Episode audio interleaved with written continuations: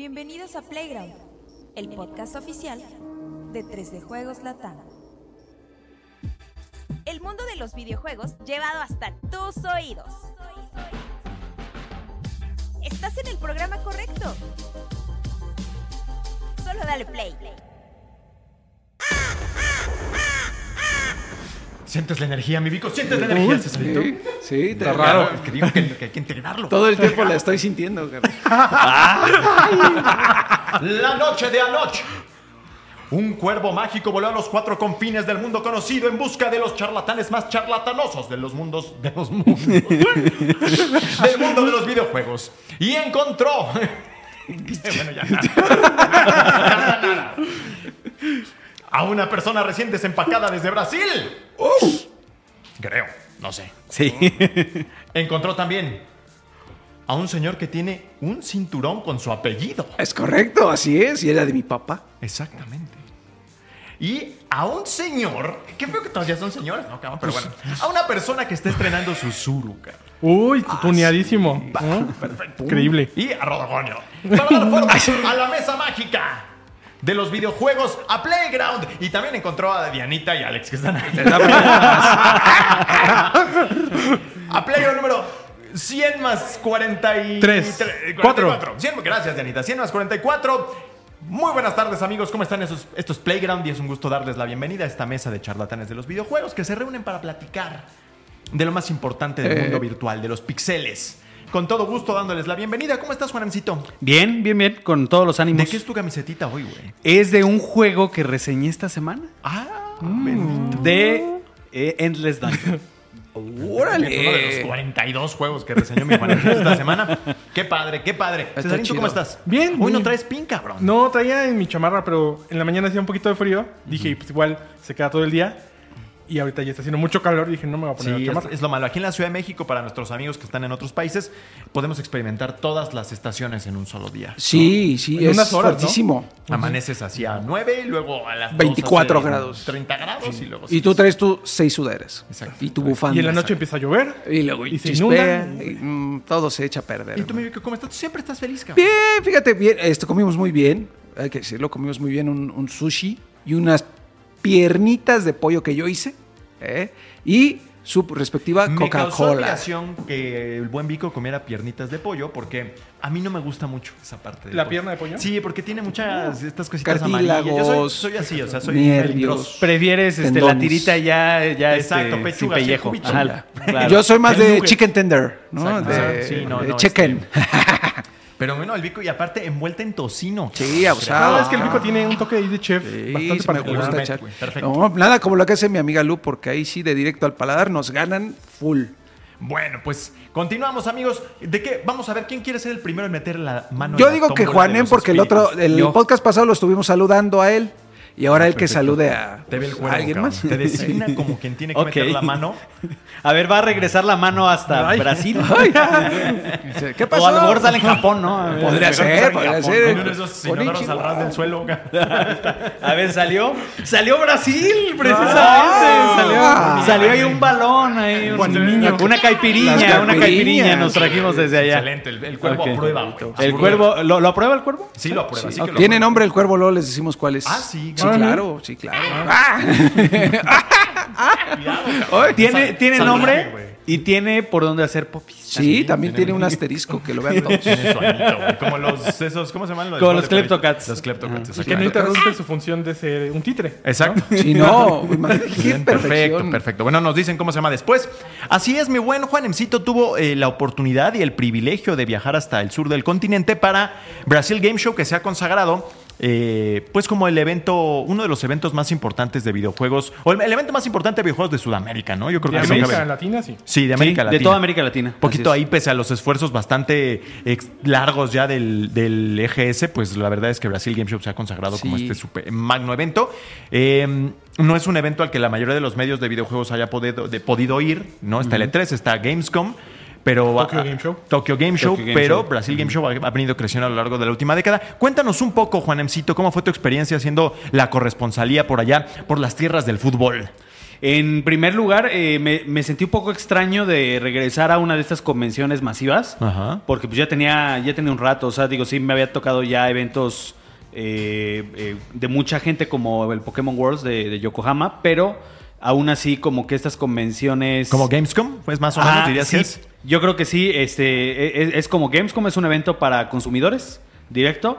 eh, y, y me sorprendió el tamaño. Eh, nosotros fuimos por invitación de Nintendo, porque eh, fuimos a este, pues a su boot. eh, ahí tenían una demo de Mario Wonder, entonces tuvimos como el primer acercamiento al juego. Ahorita ya hasta tenemos la reseña, seguro hablaremos de él aquí.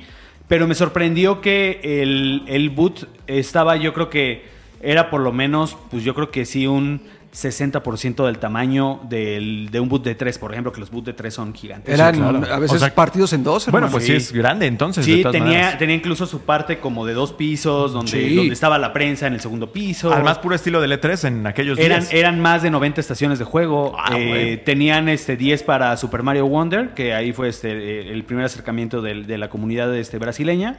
Además, el juego bien localizado tanto en español latinoamericano como portugués de Brasil.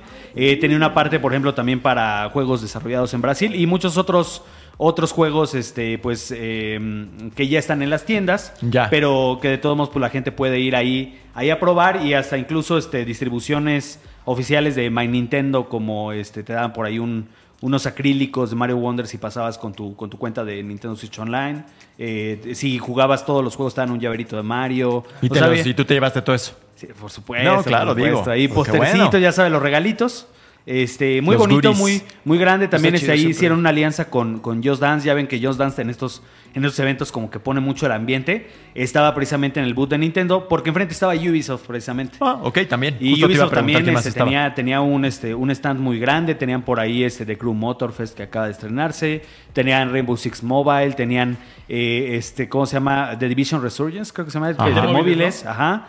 Tenían este Prince of Persia también. el- Uy, que se ese, ve, uf, ese apenas va a salir. El, este, en enero sale, el que ¿no? no es el príncipe. ¿no? Se ve como un taco de, de, de- de bistec, pero delicioso. Pero del ¿no? chido. Muy bien. Y en el boot de Nintendo tenía la versión de Switch que corre a 60 cuadros, por supuesto. Y, y en el de Ubisoft también tenían, este, pues me imagino que la de la de PC. Ya, ¿no? ok. Entonces, este, te- Ubisoft estaba grande, Hoyoverse también tenía un boot muy, Claro, muy, muy grande Genshin. con, con Genshin, con Honkai Star Rail, que acaba de salir la versión Ajá. de Play 5. Y con un juego que no ha salido y que nosotros ya les compartimos por ahí un, pre- un, un previo que es el ZZZ, el ZZZ. Zenless Zero. Ok, Y también, también estaba tan grande que tenía su parte reservada también para los medios. Eh, hay mucho, cos- mucho cosplay ahí en la parte de Hoyoverse. De el, eh, uno de los más bonitos también era Sega, muy grande. Con Sonic, Y, claro. y también con, eh, di- digo, Sonic, pues tenía que estar, era como, como el que le daba imagen al, al boot. Pero tenían dos juegos que no han salido, que es ¿Ah, este, sí? Persona 5 Táctica y también tenían este Persona eh, 3 Reload, que es este El remake. este remake que prácticamente dejaron, yo, yo tuve la oportunidad de, de- de dar una vueltita por ahí, prácticamente lo dejaron como Persona 5, o sea, ese, ese grado de, Wow, ese es de- de un cómo lo. ¿eh? Sí, la verdad, este gran remake ahí se, se ve muy interesante lo que viene de Persona y estaba dividido como en la parte de Atlus, la parte de Sega, tenían, en Sega tenían Sonic, tenían Endless Dungeon, que sale esta semana. Yakuza. Tenían también Yakuza, tenían este eh, el que sale también por, eh, por esos días. Hay uno que, que- que está por salir, un Yakuza. Eh, tenían, de verdad estaba muy muy grande el boot de Sega. Eh, y bueno, también este, pues marcas de. Esos eran como de los publishers, los boots grandes. Creo que PlayStation se bajó de último momento o algo así pasó porque, Oh. porque no, ya no estuvo Play.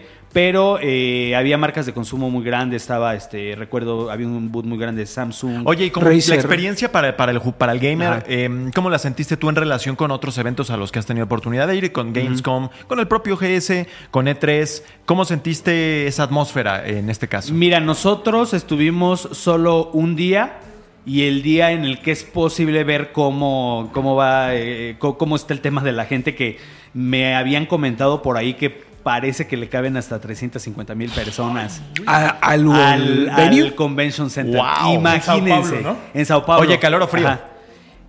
Raro. Un día Igual que aquí. un día como fresco y al otro día este un calorón.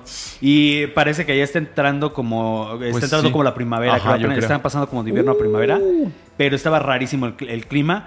Pero te digo, nosotros no pudimos ver eso porque nosotros entramos el día que fue para, Para los, prensa. Para, para los medios. Ya, Entonces, ya había gente, ya había ambiente, ya había regalitos, ya había todo esto, pero todavía estaba como muy tranquilo.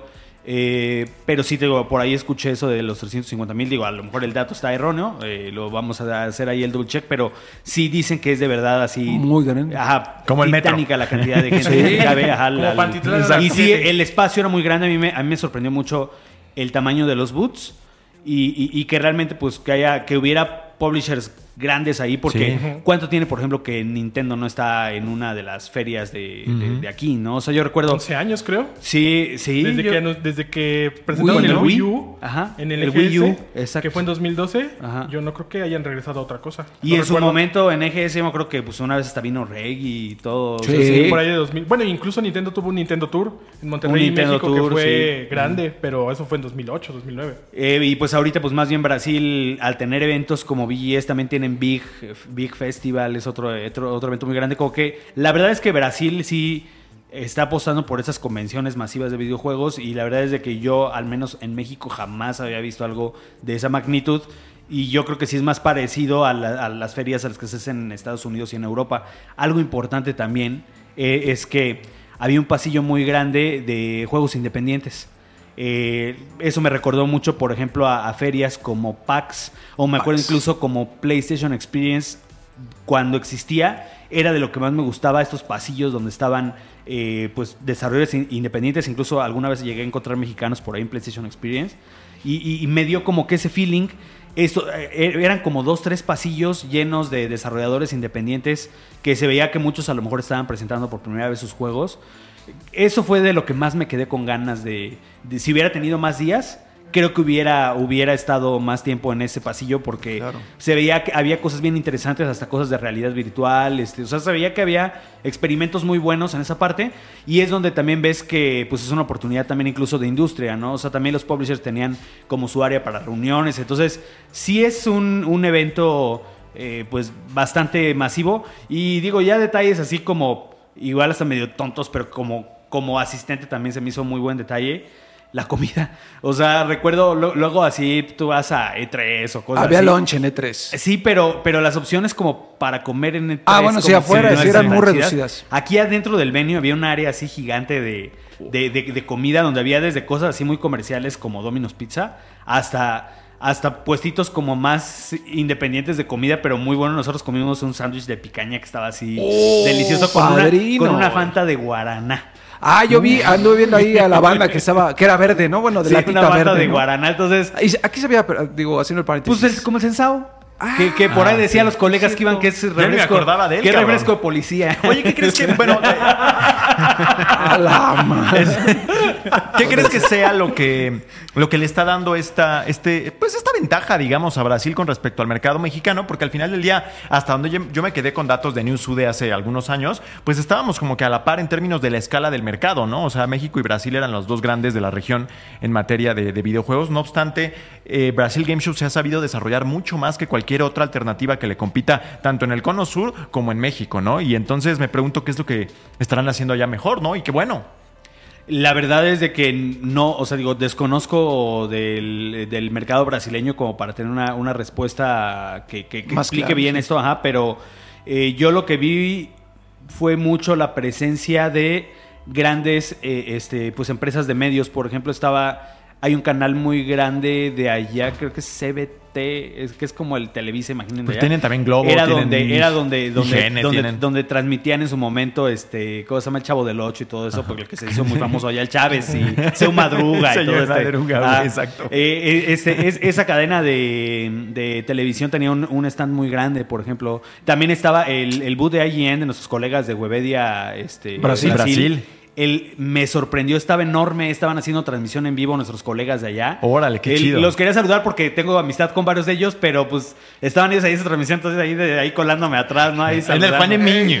Juan Emiño. Este, la verdad, eh, eh, eso me sorprendió ver, por ejemplo, el boot de IGN tan grande, este, eh, o, el, o el del canal y todo eso. O sea, como que también los medios se suman y, y es más como, pues, como esta fiesta, ¿no? Como este evento de comunidad. De hecho, tuvieron personalidades este, grandes por ahí en un reel que, que, que Vico le puso su voz. Ah, sí. Se ve que está ahí Alexei Payetnov, el creador de Tetris. No manches, nada más Andaba nada ahí, menos. este. O sea, sí lo- eh, creo que vino también este Nolan Borsnell o algo así. Este, o sea, la Ajá. verdad es de que. eh, Le- estuvo- leyendas de Leyendas, eh, es- hubo un concierto- próceres del videojuego. Sí. Hu- Hubo un concierto sinfónico de Sonic. No, y, órale. y estaban ahí los top de, de Sega. Este, hubo, estuvo Naoki Yoshida de, de Square Enix dando entrevistas relacionadas con Final Final Fantasy. Fantasy, claro. no Entonces, son personalidades pequeñas, hermano. no, son no, muy no, no, no. grandes, ¿eh? Entonces hubo tanto marcas, de, o sea, di- digo, independientemente de esos boots grandes de los publishers, les digo, por ejemplo, Square Enix tuvo su presencia con Naoki Yoshida, este, hubo, hubo esos, esos eventos también satélite, esas personalidades, entonces eh, me sorprendió, me sorprendió bastante. Bueno, pues ojalá eh, se tome alguna página en México de ese tipo de, de organizaciones, de ese tipo de ambiciones y se pueda hacer un evento que crezca y que sea sustentable y que llegue a ser competidor en esa en, en materia de, de videojuegos de ese tamaño y sobre todo con el vacío que ha dejado pues el E3, ¿no? Que está prácticamente muerto. Summer Game Fest como que no llena bien ese espacio, o sea, es otra cosa. Em, y tenemos ahora Gamescom y tenemos a Brasil Game Show, ¿no? Sí, aquí en Sí. México finalmente tenemos propuestas como Gamergy y como, y como el mismo IGS. Del EGS, exacto. Que pues pa- todavía se va a celebrar. Ahí veo que andan por ahí vendiendo en los noviembre. boletos. Ajá, este... Pero está, bueno, Pero, poco ruido, ¿no? Ahí. Ajá, y, y, por ejemplo, yo creo que cosas como Gamergy están muy enfocadas en lo que es En este, esports. esports. Y yo lo que vi allá es de que, a pesar de que es un mercado que sabemos consume mucho, tanto los esports son muy importantes también en el PC gaming. Sí. A pesar de eso, pues veíamos cosas pues, de consolas, digo, el mismo Nintendo, ¿no? O sea, apostando por abrir mercado ahí donde a lo mejor pues es más popular la PC. Entonces, eso me sorprendió que, que es un evento que no se volcó por completo a esports, pese a que estaba por ahí como el componente.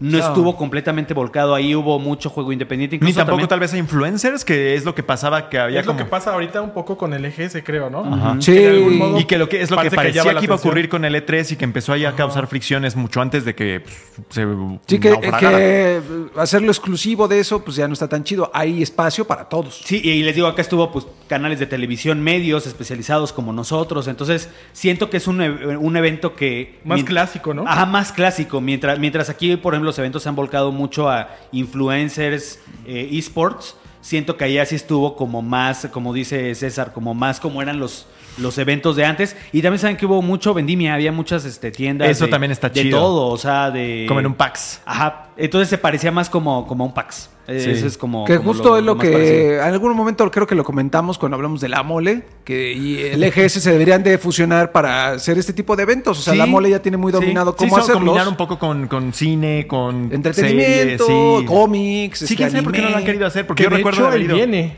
que se supone que es lo que va a hacer desde Brasil la CCPX aquí. Ah, sí, sí, la sí. Comic Con, no sé cómo se llama. La Comic Con Experience. Comic Con. Experience, que es en mayo y se anunció la semana pasada y que es justamente eso. Al menos lo que están proponiendo ahorita es que sea un evento para fans, pero en donde la industria también tenga un espacio para dar a conocer diferentes anuncios. En Brasil esta cosa pasa en diciembre, si no me equivoco. Y es súper importante. el año pasado, por grande, ejemplo, sí, ahí lo sabía, presentaron ¿eh? cosas de The Last of Us. Sí. Y no nada más productores. Ahí estaba Pedro Pascal, estaba Pedrito, la mira. chica que la hace de... Eh, ¿Bella? Bella Ramsey. Bella Bella Ramsey, estaba Neil Druckmann, estaba Craig Mason. Nuevamente, personalidades O sea, estuvo el elenco choncho de, tanaje. de Last Sí, of los chidos, los meros acá. Entonces se espera que lo empiecen a replicar en México. No creo que con esa intensidad, al menos en un inicio, pero al menos ya hay otra iniciativa ahí. Y el EGC pues está un poco en su onda, ¿no? Ellos están como en su perfil, en su negocio. Su business, Si les funciona o no, pues no sabemos muy bien cómo van, pero creo que no, no está de este lado de la industria tradicional. Ahorita. Sí. Bueno, pues felicidades a quienes hayan tenido oportunidad de ir y también a los organizadores y a, eh, pues al evento en general que está creciendo muchísimo y le está dando está dando mucha exposición a Brasil como un mercado muy importante para la industria de los Y a videojuegos. Latinoamérica, ¿no? Yo, yo tengo Sí. una pregunta. Por favor, Rico. Este, la gente, ¿qué tal, mi querido Juan? O sea, estaba organizado todo, porque recuerdo, por ejemplo, el, el último EGS al que fui, eran filas, luego la gente se metía, este, había medio caos, de pronto nadie entendía para qué era esta fila. O sea, estaba más organizado. Pero es o que había no le tocó fila, tanto. Ajá, pero- el día que fuimos estaba riquísimo Tú lo viste. porque éramos Entiende, medio- entiende. No, pero en general, porque Yo los medios sentí son desmadre, te digo, ¿No o sea, desde ver, Es un buen punto. desde ver hasta como cosas, te digo, como el área de comida, que, que hubiera, que hubiera toda esa logística para poner tantas mesas, o sea, debería haber un área gigantesca y te les digo, había como muchos muchos puestos de muchas cosas. Entonces, desde ahí a mí me dio una buena impresión que sí están acostumbrados a recibir esas multitudes. Ajá, entonces, Porque, y justo eso también, en- cuando había launch ahí en el E3, este, pues acababa en un parpadeo. Sí, los no medios agarraban luego de hasta seis, rollitos. Ajá, los rollitos estos. Y hacían el paro, pero pues uno por piocha y luego. Había, había wifi, por ejemplo, en, digo, a veces funcionaba mejor que otras veces. Digo, no era como el mejor wifi del mundo, pero igual para postear una historia o algo así, pues sí te Servía. alcanzaba, Sí, ¿no? sí, Ajá, para mandar un mensaje, algo así. Porque pues allá sí, allá sí estuvo bien raro porque cuando vamos a Estados Unidos, pues nuestro, nuestro plan de 50 pesitos jala allá, ¿no? Pero ir a Brasil yo sí andaba sin, sin comunicación, entonces por lo menos ahí ya Una libreta y una máquina de Sí, escribir. podía a la volverme a, comunicar allá dentro del, del venue, entonces eso Sí, ese es un bien tema, tienes toda Sí. la razón. Pero sí había wifi, entonces el- lo que sí sentí un poquito es de que no sé qué tan preparado esté para recibir extranjeros. Ah, Porque cuando, ajá, cuando llegué a algunos Que de los, debería, ¿no? Cuando llegué a algunos Es un de evento los de este booths, eh, así es, tratando de acercarme como, como por parte de, de- de prensa, como que eh, no todas las personas que como que hablaban inglés, entonces Muy difícil eh, entonces De hecho, eh, pues uno esperaría que incluso pudieran hablar español. Español, mucho, de hecho, era más- era más fácil Chile, que está te están en Paraguay, español que en inglés. Están rodeados. Además, los par- se parece pero, pero uno si portugués y tienes en otro país donde uno no habla el idioma, pues tú empiezas con el inglés. a I'm lo sorry, mejor- I'm, I'm, I'm Juanem, I'm looking for Mario. Eh, ¿no? Sí, No, pe- güey. pero luego este, ah, no, no, inglés no, entonces ya como que en español y ya pues, digo es como más fácil, ¿no? Bueno, Pero- pues es que es eso, Pero pues, aún así como que no no siento que fuera como a lo mejor que recibían tanto extranjero. eso le, como le para- faltó ahí un poquitín. Ah, pero también Estuvo, también son- también se siente que es un evento local, o sea, Sí, es- seguramente aquí en el EGS si venía algún periodista brasileño justamente, pues, yo Lo creo mismo muy pasaría, difícil, lo ¿no? mismo, yo creo que lo sí. pasaría. Le- Ajá, seguramente le decía, "Va- Vasiliño por aquí, ¿no? Sí. El brasileño se va a quedar así, no me- habla bien, no, no me hables. ¿no? O sea, sí, una cosa hay que pues, habrá que ir trabajando, ¿no? Para tanto aquí y allá. Bueno, pues toda una aventura. Sí, y aparte, sí, sí, pues, interesante, 12, interesante 12 horas de vivir. vuelo, cabrón. Sí, caray. Sí, Ya- este, ya las pero- tienes aplanadísimas. Pero ahora sí me dormí, entonces. pues, Ay, yo ahí. hacía más cerquita. No, güey, porque pues es que estás. Es, es casi como ir a Para Europa. nosotros es lo mismo que ir a Sí, Europa, sí, es sí. lo mismo que ir a un vuelo, o incluso lo mismo que ir a Japón, prácticamente. Sí, güey, porque Nada más pues, que es está para- lejos, para está más que vas para abajo. Ah, sí, cierto. Ah, sí, Bueno, Bueno, bueno, pues a ver si un día nos toca. geografía en la prepa. Sí, pero bueno. Muy bien. No, no digo, supongo. ¿Cómo te iba geografía en la prepa? Eh, Digo? pues, más es que era menos, difícil, más o aprender las menos. capitales. Sí, no soy muy de, de ubicarme. ¿no? Sí, no, pero sí está lejos, Solo sé sí dónde está la oficina y ya.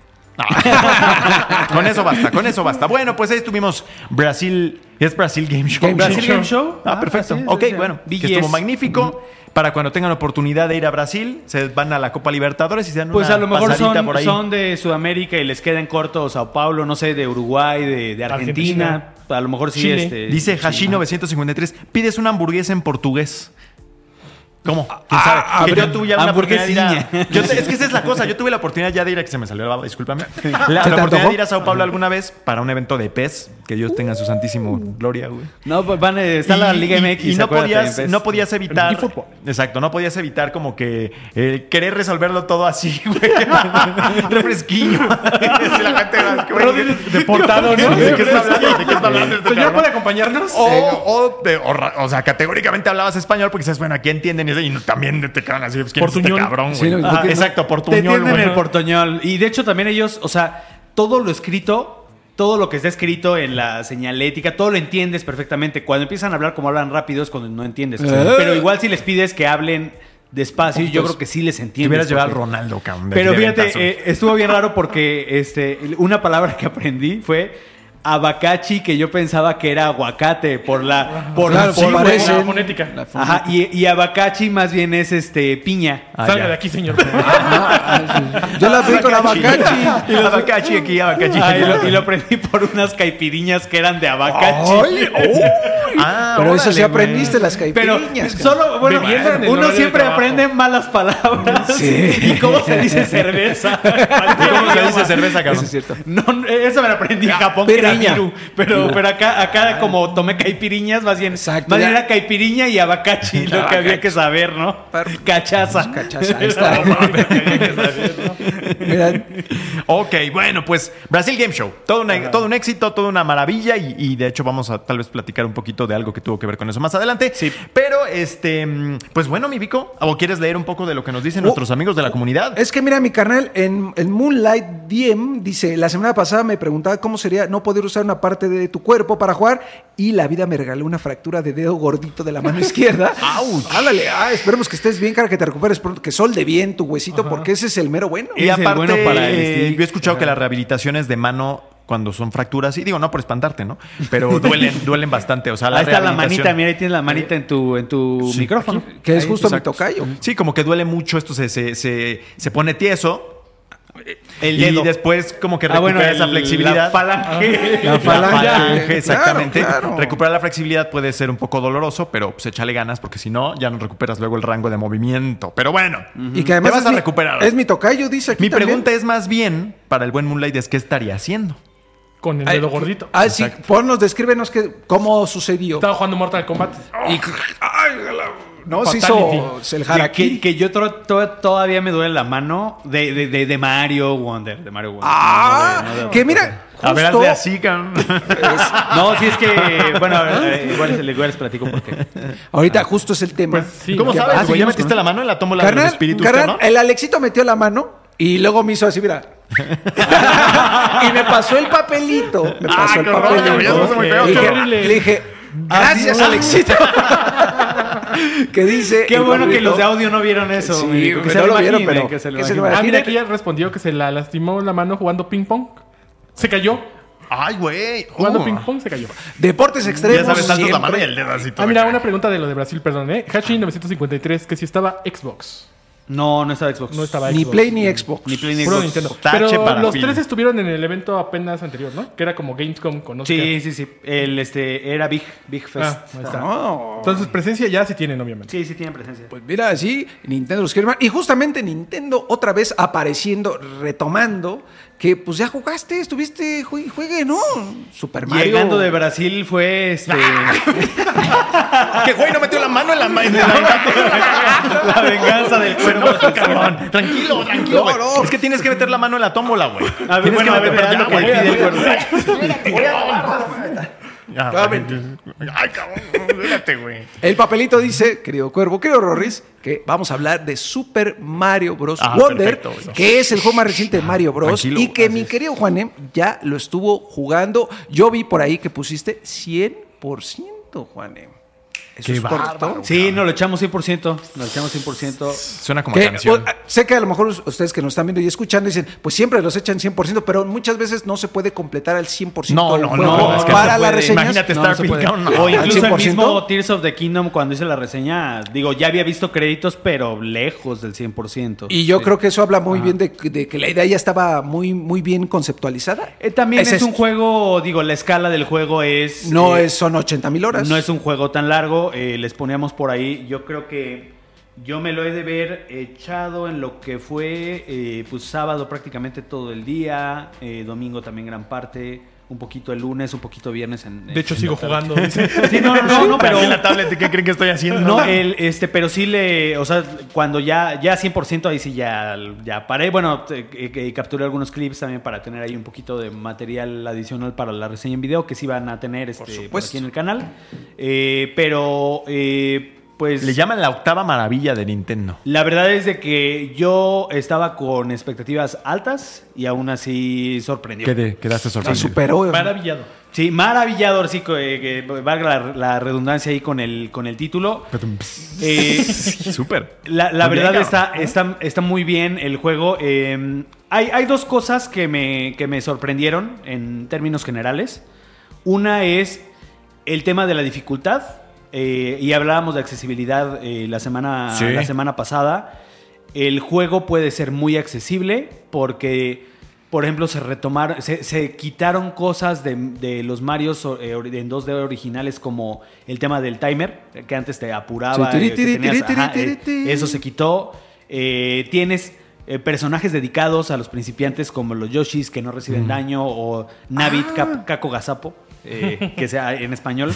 Estos, estos personajes no reciben daño, entonces puede, se pueden ayudar a quienes, a, a quienes a lo mejor están aprendiendo a jugar. Eh, Está chido. Como yo, güey. un, eh, se, se puede también, un, un Yoshi puede cargar a otro personaje, entonces también así puedes jugar con alguien, este, yo, yo, yo jugué en casa y pues no, no, no, no la movía muy bien mi, mi esposa, entonces pues sabes que este, eh, te, te echo right, te echo aventón. le está haciéndole Yo- mochilita, Ajá, yo agarro ¿no? a Yoshi y vámonos, y, y aquí sí bájate y explora y trata de darle, ¿no? Entonces puedes así como tratar de ayudar a jugar a alguien, a alguien que no juega. Eso Y- está y- chido. Y también tienes este con las insignias, que es un nuevo sistema ahí, tú puedes como que modear un poquito la dificultad. Hay una, por ejemplo, que aunque te caigas al vacío, rebotas y no, no te mueres ahí. Entonces, hay como, puedes hacerlo así como que bien fácil si quieres, pero también el juego tiene, no les voy a adelantar sorpresas, pero lo único que les puedo decir es que hay un nivel en el que me he de haber quemado unas 60 vidas. ¿En serio? Sí. O sea, ¡Guau! hay, hay un. eh, posiblemente yo creo que uno de los retos más fuertes que he tenido en un videojuego de plataformas, y, es por lo que todavía me duele la mano. Este, sí tiene algunos retos que están. Que, que, que de verdad así te ponen en una tensión como pues En un como- predicamento, como estos juegos este creo que es el equivalente a, a los Souls que mucho brillan por su dificultad pero en este lado en, en las plataformas digo no tienes que llegar hasta ese punto para disfrutar el Incluso juego abarcando un tema, un, un juego como Cuphead, digamos. Sí, sí, sí. O sea, lleg- hay algunos retos. Hijo de la. Hay unos retos que están de verdad así, así infames. Pues yo, yo creo que inspirado en Super Mario Maker, que la banda hacía cosas, este... Pero exacto, exacto. Como que Super Mario Maker fue ahí el entrenamiento. Entonces, me gustan esas dos caras de la moneda. Que, que les digo, puede serlo tan fácil como quieras o, o tener O muchas difícil. funciones. Pero fíjate que algo que a mí me ha llamado Ajá. la atención mucho antes que esa parte que es como ya más clavadona es el tema de la presentación. El juego tiene un encanto Claro. visual tremendo, Sí, ¿no? sí. Y hay cosas muy exóticas para efectos de lo que Nintendo maneja, ¿no? Entonces tenemos obviamente al elefante, pero hay más cosas, ¿no? Que yo que Sí. leí tu reseña, pues me parecieron muy interesantes. Que nos hable del elefante, porque yo dice que nada más es gran y gordo y ya. O sea, ¿cómo Así es Ángel Orco, pero me contengo, dice Ángel Orco. Sí, Cosas- el, el tema de la presentación, y, ahorita pasamos por el elefante también, es, es muy interesante porque creo que Mario siempre ha sido como muy ortodoxo en cómo se ve. O sea, la mayoría Exacto. de los juegos de Mario, sus spin-offs, eh, son prácticamente lo, lo- lo Lo mismo, mismo, ¿no? sí. Ajá. Ajá. Y este, desde que vimos el tráiler, creo que creo que lo que te captura y lo que inmediatamente dices esto es diferente es la cantidad de animaciones que tiene. Mm. Y por ahí leí que Nintendo, no sé si salió de una entrevista, leí por ahí la nota esta semana, de que Nintendo quería eh, como que darle este brinco en las animaciones porque la gente acaba de ver la película.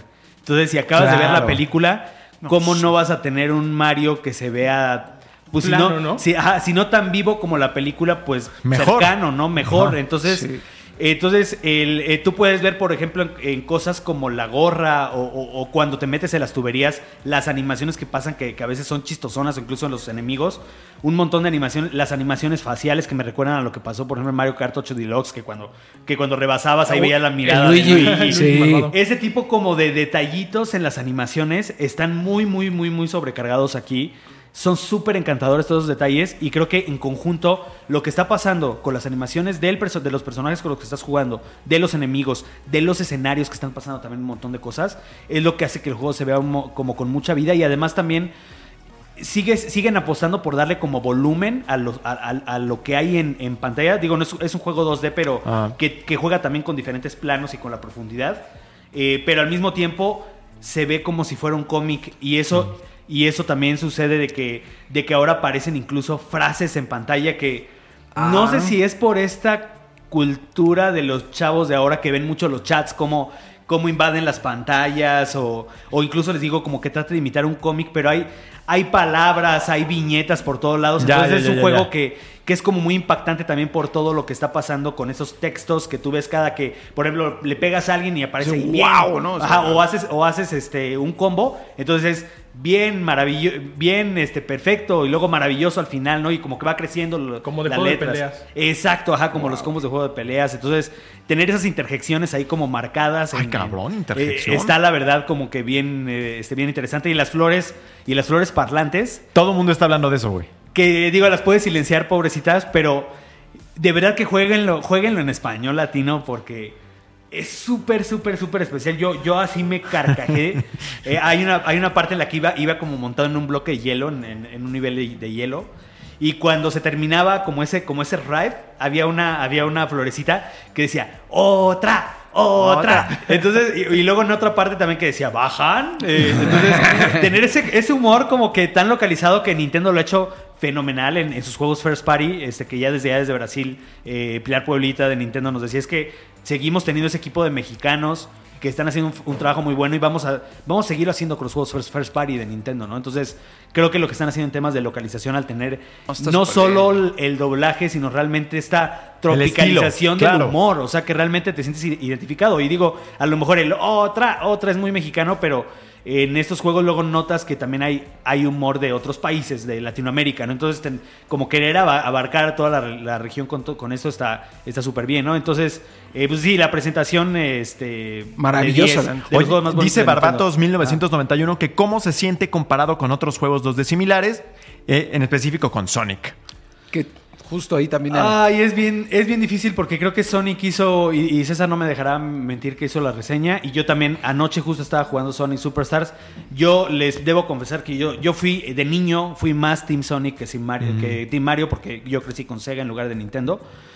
Pero ya ahorita ya creciendo y, y- y ahorita también ya como crítico, pues la verdad es de que está mucho más pulido lo de, lo de Mario. ¿En qué sentido? Por este, es como muy fácil el, la- el- el- el decir la comparación. En Sonic, por ejemplo, eh, desde el primer nivel está muy bien hecho, está muy bonito los gráficos, pero por ejemplo pasas varias veces por el mismo nivel de, de bonificación. Mm. Puedes pasar dos o tres veces por el checkpoint que te abre el nivel de bonificación y el nivel de bonificación es el mismo. Mm. Entonces, en un mismo nivel, tú puedes sentir que eso ya se está como que repitiendo un poquito y empiezas, dices, ok, esto ya lo jugué. Mario Wonder tiene...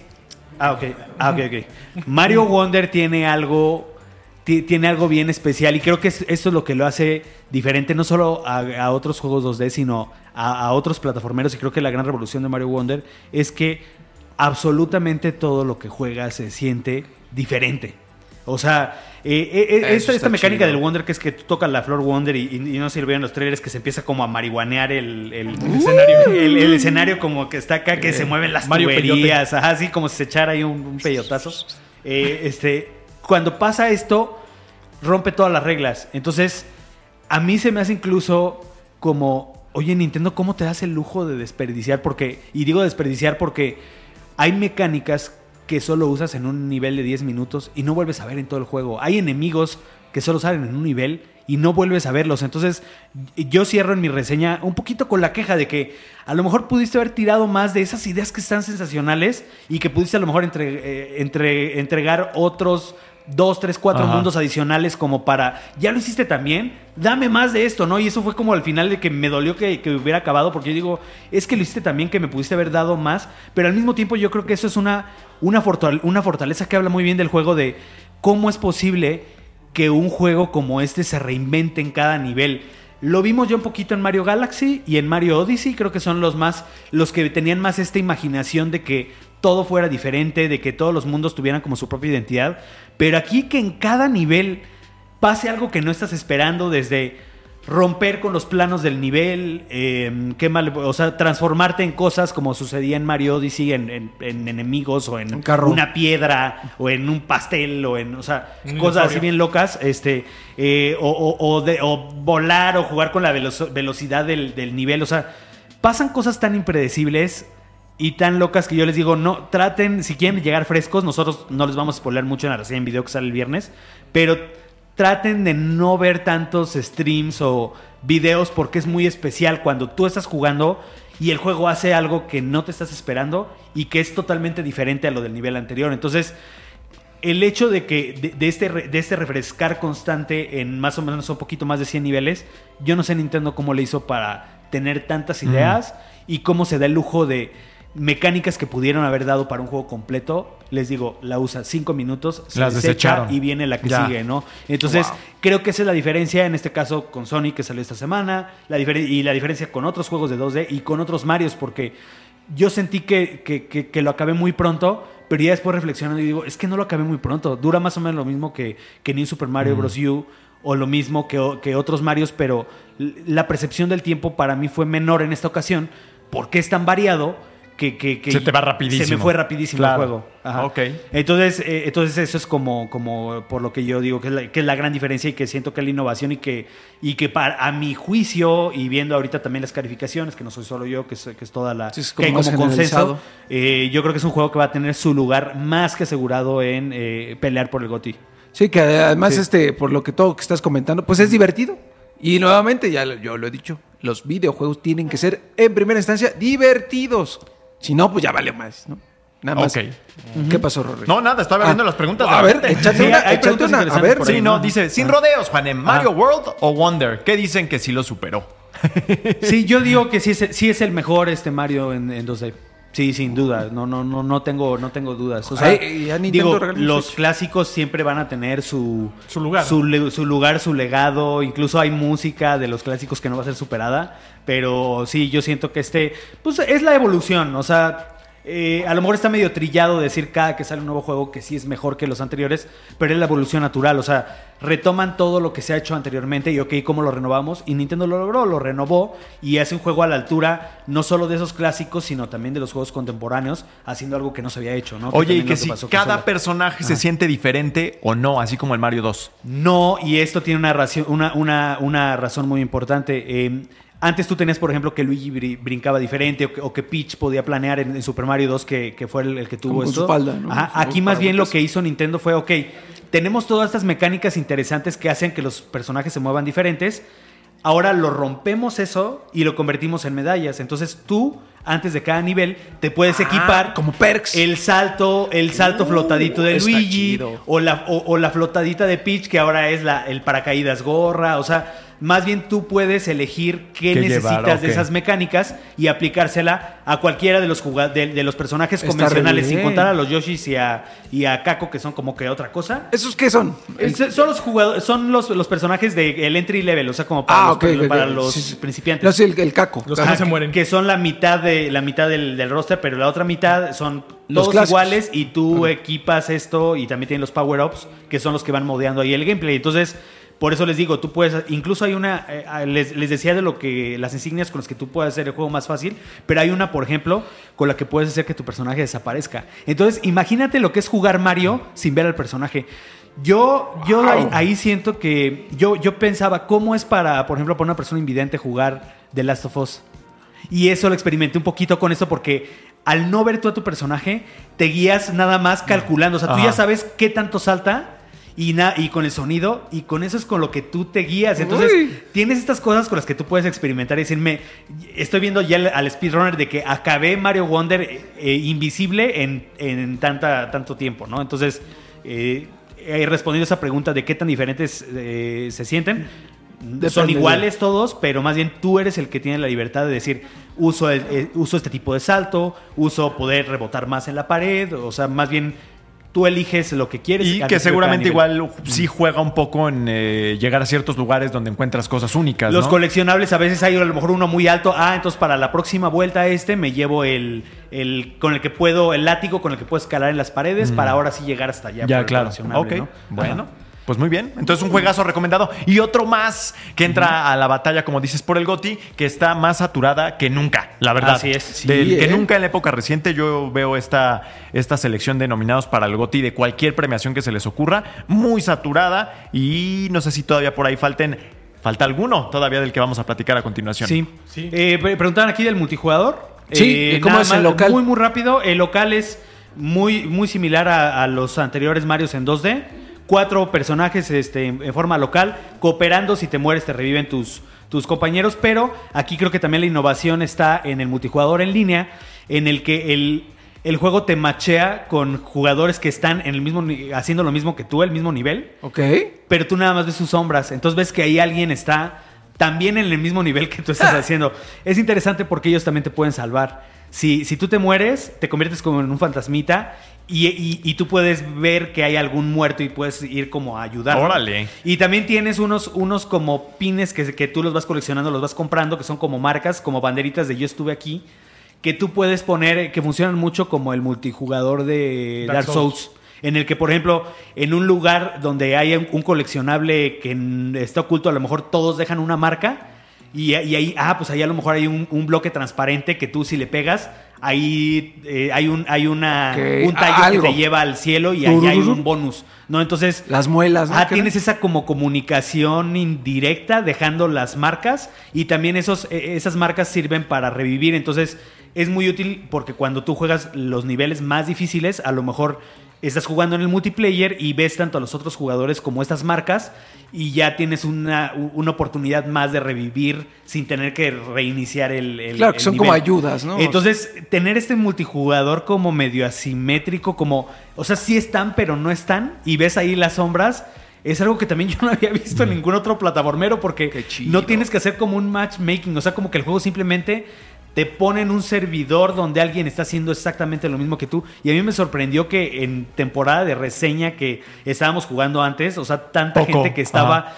en los mismos niveles que estaba, estaba jugando yo. Entonces, sí tuvimos como mucho la oportunidad de jugar este multijugador que a mí también me parece una, una innovación in- interesantísima. Ok. Muy bien. Ok, pues, bueno, suena. La música bien, pero ahí yo siento que sí, el- por, el- por el Super Mario 3D World, por ejemplo, el, el- el Big Band de Odyssey y de 3D World, siento que me tienen más, pero está bien, está bien. Sí, Nada mal ahí. Ojalá y Nintendo, este, yo que no tengo, soy el único que no tiene, que es eh, Nintendo, Super Nintendo Switch. Yo Eh, lo tengo, pero quisiera más comprar Red Dead Redemption antes, güey. Sí, no, es que no es mi- no A son ver, mis- es más no- tu tipo de juego. yo nada más juegos, comentar. Nintendo ya viene mi Diablo y viene Navidad. Te lo pongo ahí en la mesa. Ahí está, ¿no? Bueno, mete la huesuda a mis ¿Qué? Eso estuvo muy mal. No, Este, hubiera- si hubieras ah, dicho, no, no, eso, no, mejor huesuda dale a su que no corrección. tenga hueso. a la No sin hay hueso. corrección, güey. No, Lo que- sin Lo que le hueso. importa al cuervo es que la metan, güey. A ver, pero La que lo vea, que lo vea. Aquí está, está viendo. aquí está Cuervo. Perfecto. Cuervo de- interventor de gobernación. Exactamente, güey. Ajá. Eh, y 4T. aquí dice que vamos a hablar ahora de otro juego que salió esta semana. Marvel's Spider-Man. Hay nada más. Dos. Hay nada ¿No? más, güey. Qué semanita y qué fin de año y qué año completo, porque pues Marvel's Spider-Man, un poco un PlayStation que estaba ahí medio adormilado. Siento que por ahí eh, Final Fantasy pasó un poquito por debajo del agua y demás, pero Pero estamos llegó cerrando Spider-Man, con broche. ¿no? Cierra, cierra bien PlayStation este año. ¿Qué onda con Insomniac cargando la generación? Sí. Prácticamente, sobre todo con, con los Spider-Man en PlayStation 5, con Ratchet and Clank, que en este caso pues es el aprendizaje de todos esos juegos, ¿no? Eh, Marvel Spider-Man sale el viernes y la verdad es que, como lo pongo en la reseña, es un juego que continúa prácticamente en todos los sentidos lo que pasó en la primera parte, a nivel de historia, a nivel del desarrollo de los personajes, a nivel de mecánicas. No es que haya mucha innovación, pero los elementos que van agregando hacen el juego más ágil, más divertido, más emocionante y más entretenido. Yo particularmente me quedo con el apartado de la historia. Eh, como fan de Spider-Man, como lector de cómics, me parece que el trabajo que vuelve a hacer Insomniac también es muy bueno. Ahí creo que sí hay un equipo esforzándose mucho por cambiar algunas cosas de lo que ya conocemos para que el juego vaya a sorprender a los usuarios. Hace muy buenas cosas con los villanos. A pesar de que hay menos villanos que en el juego anterior, los poquitos que hay en este los explota de forma increíble, con cosas clásicas, con cosas muy, muy recientes. De hecho, ahí calculando un poco después de que terminé el juego, hay eventos que pasan dentro de Spider-Man que son muy recientes en el mundo de los cómics.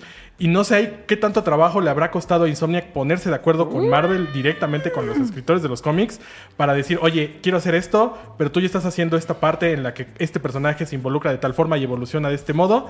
Y, y cómo termina eh, adaptándose eso en Spider-Man es brillante. Yo quedé muy satisfecho sobre todo con el clímax de la historia en el sentido de que de verdad pasa algo que incluso en los cómics no se siente tanto. Cómo es que la, el lugar en el que se está pasando este evento, que como sabemos por cómics, películas y series son grandísimos, cómo, cómo lo vive la gente, cómo se siente esta, esta atmósfera de, de inmersión en donde estos dos personajes están en un peligro, así como lo dicen a veces en las películas, nivel Vengadores, ¿no? La verdad es que eso a mí me dejó muy impresionado. El desarrollo de los personajes está bien, sobre todo de Miles Morales, que extrañamente es el que menos participa dentro de la historia, pero las pocas veces que sale se siente que, que Insomniac lo quiere impulsar muchísimo. Ya lo vimos este año en la película, entonces también por ahí con Marvel hay muchos movimientos con el personaje. Peter Parker lo hace increíble, pero no es algo que no hayamos visto antes. Claro. De hecho, incluso siento que hay algunas relaciones con otros personajes que se pudieron explotar un poquito mejor, pero también hay secuencias, por ejemplo, con Harry Osborn y con Mary Jane, que son brillantes y que explotan igual cosas que yo no había visto tan seguido en los cómics, ¿no? Y esa, esa valentía que tiene Insomniac de presentar una discusión que por ahí pasa con Mary Jane en cuestiones mucho más profundas de su relación que solamente el hecho de que se quieren mucho y que pueden llegar a terminar, está increíble y fue como muy espectacular verlo. Oye, en todo el mundo está hablando del tema de la, de la forma en la que alternas entre los personajes, que es algo que, que tiene incrédulos incluso a muchos, ¿no? Que eso está raro. Yo no sé por qué la incredulidad. Cuando yo siento que no es tan relevante. Tan revolucionario, Yo pensé que ese iba a ser como el highlight de todo el juego, ¿no? Intercambiar entre los Spider-Mans, misiones en donde de repente eres Peter, luego eres Miles, y así sucesivamente. Y en realidad no. De hecho, como les decía hace rato, Miles Morales queda un poco rezagado de la historia. En muchas ocasiones el juego, mientras tú estás jugando con Miles, y eso me parece un poquito molesto, eh, hay como una alerta de celular que te dice, eh, acuérdate que la- si quieres seguir la historia principal, ve con Peter Parker. Ya. Ya. Otros 10, 15 minutos, acuérdate que tienes que jugar con Peter Parker, ¿no? Entonces eso como que a fuerzas el juego te quiere llevar hacia Ya, otro claro. lado, ¿no? Y el cambio de personajes, a diferencia de, por ejemplo, un Grand Theft Auto 5, en el que quizá hoy se pueda ver un poco viejo, ¿no? Que teníamos esta acción de apretar el botón hacia arriba, si no me equivoco. Sí, en el y seleccionabas a, los, a alguno de los tres personajes o a tu mono del, del online y te teletransportabas ahí. Aquí lo que pasa es que cargas un menú, luego es una pantalla negra muy rápida y luego aparece el otro Spider-Man. No se siente Ah, tan no es tan elegante. No es tan elegante. Pero el Fast Travel sí, ¿no? Ese sí está A- más... A, eso voy, Ah. No, no es tan elegante, no es tan inmersiva como, como pasa con el Fast Travel Mm. y no hay misiones que requieran el uso de esa acción. Entonces, independientemente de que estén ahí, nunca puedes interactuar con los dos Spider-Man. ¿no? Incluso Ok. hay pocas misiones que comparten. Es un juego en el que hay caminos muy claros para Peter Muy y para separados, Miles, ¿no? claro. Ah, ok, Ahora, entonces- está la parte del fast travel, que es el viaje rápido, y que ese sí es automático y es una cosa muy increíble. Tú abres el menú del mapa, te posicionas en el lugar de Manhattan, de Brooklyn, de Queens, de Harlem, donde tú quieres llegar, y Spider-Man en unos segundos aterriza, bueno, llega balanceándose. ¿Qué pasa ahí? No es una cosa que uses mucho en realidad. ¿Por qué? Porque el- lo chido de Spider-Man Es llegar. columpiar. Exacto. No es estar lanzando telarañas. Y planear ahora, tienes ¿no? esta cosa de planear con Y, con triángulo, perdón. Ah, El juego no ¡Ay! con triángulo, en donde de repente encuentras corrientes de aires y el Spider-Man pues va volando más, más fuerte. Un poquito como lo que decía ahorita Juanem de Mario, de repente hay coleccionables en el cielo flotando ahí de forma muy extraña y tienes que buscar la forma de entre columpiarte y encontrar una buena corriente de aire, e incluso irte muy atrás para encontrar un edificio que te dé la suficiente fuerza para alcanzar esa altura, Encontrar ese coleccionable. Entonces, yo el viaje rápido ya lo usé eh, después de que acabé el juego como para acabar ciertas misiones secundarias que ya quería como irme muy muy rápido, pero no es algo ni siquiera que señale yo en la reseña, porque no me parece, o sea, es relevante a nivel técnico, pero es innecesario dentro del juego, ¿no? Es como algo que es, es más divertido, columpiarte por Nueva York, irte encontrando secretos, lugares, ir viendo la ciudad, Eventos. los habitantes, eventos aleatorios, que usar el viaje rápido. Se ve increíble, sí, pero pues no es tan Oye, creo que chido de usar. todas es pertinente platicar un poco de un tema que abordamos hace quizá un mes o menos, que era lo que platicaba David Jaffe, eh, de manera... Pues vaya, en aquel momento nadie había jugado Spider-Man, pero él tenía como que una expectativa de lo que el juego iba a ser y a- eh, hacía una crítica interesante en torno a, a lo que él creía era la escuela de juegos de Sony y cómo es que estaba evolucionando o no evolucionando. Ahora que ya pudiste jugar Spider-Man y recordando lo que dijo David Jaffe en aquel momento, ¿qué, qué te parece? Pues mira, yo creo que salvo The Last of Us, eh, sí hay una fórmula muy marcada en este sentido, ¿no? De entrada, Insomniac repite no solamente la fórmula de The Last of Us y de Sony, sino la de Arkham, Ajá. ¿no? Que, era, que es una base increíble, en donde yo este domingo empecé otra vez Arkham Asylum, y ahí está todo, ¿no? Los movimientos rápidos de Batman, El free flow system que el- esta cosa es de que te imitado. salta cuando te van a atacar y puedes contraatacar, tres, cuatro golpes y el enemigo se cae, deslizarte alrededor del mapa con movimientos muy rápidos, usar la capa para evitar los ataques, todo eso está en Spider-Man. Quizá el agregado más importante de, de Insomniac en ese sentido es que Spidey pues, es un personaje más ágil, tiene las telarañas y se puede teletransportar. Puede ser poquito, cabriolas. ¿no? Eh, de un lado a otro muy, muy rápido. Pero en realidad la base estaba ahí. A nivel narrativo, definitivamente la influencia de The Last of Us, de Naughty Dog sobre todo, pues Claro. sí.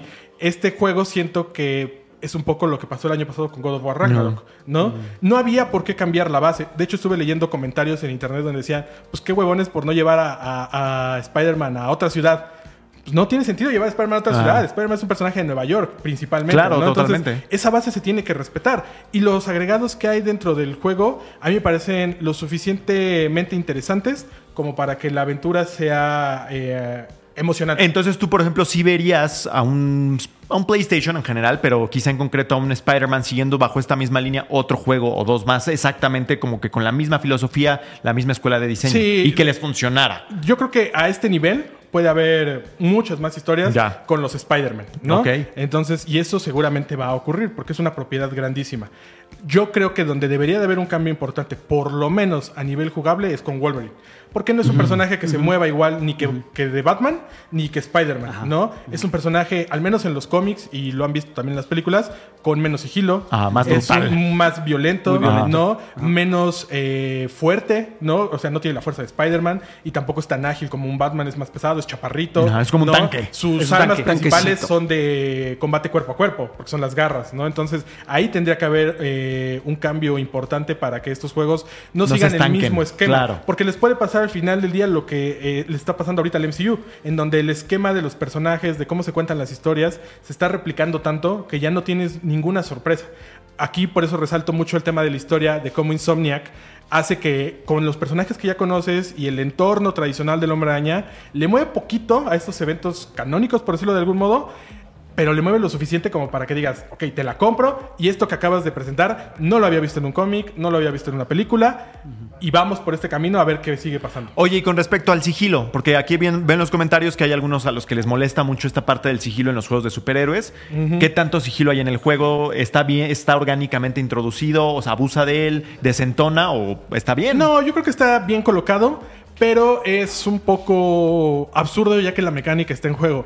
Tienes esta nueva habilidad en la que el hombre araña puede crear sus propios puentes con su telaraña, tanto Miles como Peter, y entonces tú vas, o sea, puedes estar como 5 minutos sin que te detecte echando telarañas por el cielo, ¿no? Pero si hay 10 enemigos abajo y ya tienes a 8 colgados, o sea, es absurdo que, que el- que los otros personajes no te detecten. Claro. ¿no? Es, in- incluso hasta las sombras se llegan a ver dentro de los gráficos y es como de. Güey, está- "Ay, se pierde un poco de la magia. Debió ser el viento. Sí, ¿dónde están mis compañeros? Ah, pues creo que fue al baño, no todos los ocho.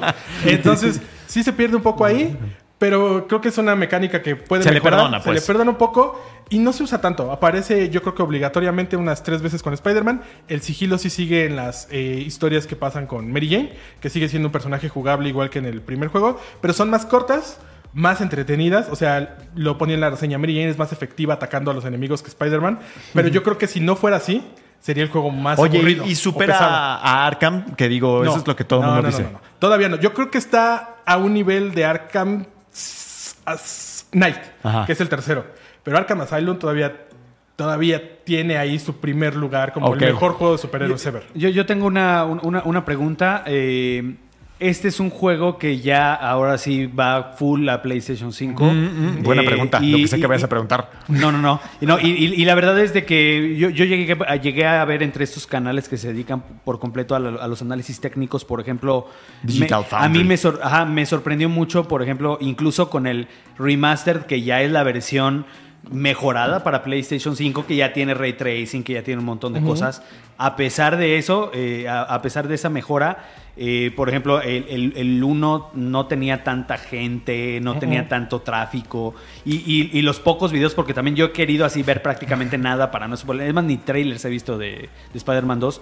Eh, el, pero lo poquito que he visto de nuestra reseña y así, a mí como que yo digo, wow, o sea, este es, es que este juego sí ya se ve de Play 5. Y a recordarlo bien que lo hizo Insomniac con Ratchet and Clank.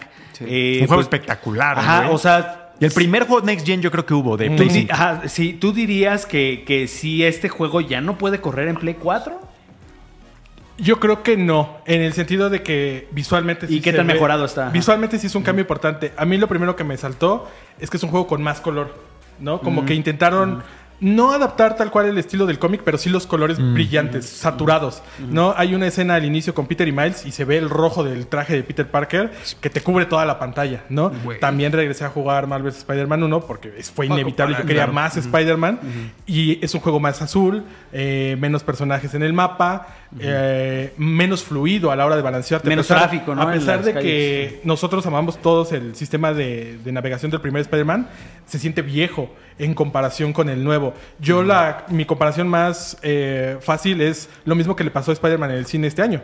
Eh, Spider-Man Into the Spider-Verse No, es increíble, de 2018, maravillosa, pero ves la nueva y es otra cosa completamente bárbaro. diferente. Mejores animaciones, más personajes. Más identidad visual para cada uno de No, los para Todo- Una eso, locura, todo ¿no? eso está dentro de este Spider-Man, sobre todo cuando empiezas a agarrar los trajes, ¿no? Eh, sí hay más tráfico, sí hay más gente. Yo me sigo quejando de que la ciudad de Nueva York se siente Estéril. muerta. Sí, claro. ¿no? Pues es, que así es. muy aburrido andar por ahí. Es muy divertido columpiarse, pero cuando tienes que caminar, la gente, o sea, lo sea, la gente se te acerca, Se te acerca, les chocas la mano, te tomas una foto. That's y it. no pasa nada. Ok. ¿no? Y igual, estás eh, a dos calles, hay una pipa incendiándose. Oye, y fuego dos en la calles pipa. después, eh, la gente está caminando normal, como si no pasara nada. Entonces, eso está medio me, nada que ver con un Red Dead Redemption. Incluso hay un juego que, que me gusta Rockstar, mucho papito, está- de una ciudad no. realista que es Watch Dogs 2, que es San Francisco, que es increíble esa San Francisco. No tiene nada que hacer la Nueva York de Spider-Man. O sea, sí hay un nivel de meticulosidad donde Rockstar sigue estando Sí, por allá. Pero qué bueno, acá sus valores son otros, ¿no? También, Sí. eh, digo, no, no, lo, es un juego No en lo estoy el que justificando. necesites eso. Ajá. Pero cuando caes, sí dices tú, "Ay, Sí, o sea, si y esto estuviera si mejor. Lo, ajá, si lo hubieran agregado estaría increíble, pero a lo mejor no es su objetivo, ¿no? Te, ofrecerte una ciudad, este... pues, con y a nivel visual y técnico, yo creo que sí es el juego que más bonito se ve ahorita en consolas. ¿Qué ¿no? tal las misiones secundarias? Que luego es algo que a la gente le importa mucho. A mí me gustó mucho más que en el primero. En el primero recuerdo que estaba Taskmaster, que es un personaje que ni es villano en realidad de Spider-Man. Entonces se sentía como Pues, de relleno. Aquí todos los villanos que hay en misiones secundarias brutal, increíble. O sea, lo que hace Insomniac otra vez a nivel narrativo y que por eso te importa, o al menos a mí, por eso me importó seguir coleccionando todo, todo lo que había dentro del juego, fue maravilloso. De hecho, este es el juego que más cercano he estado yo desde el 100% al acabar una reseña.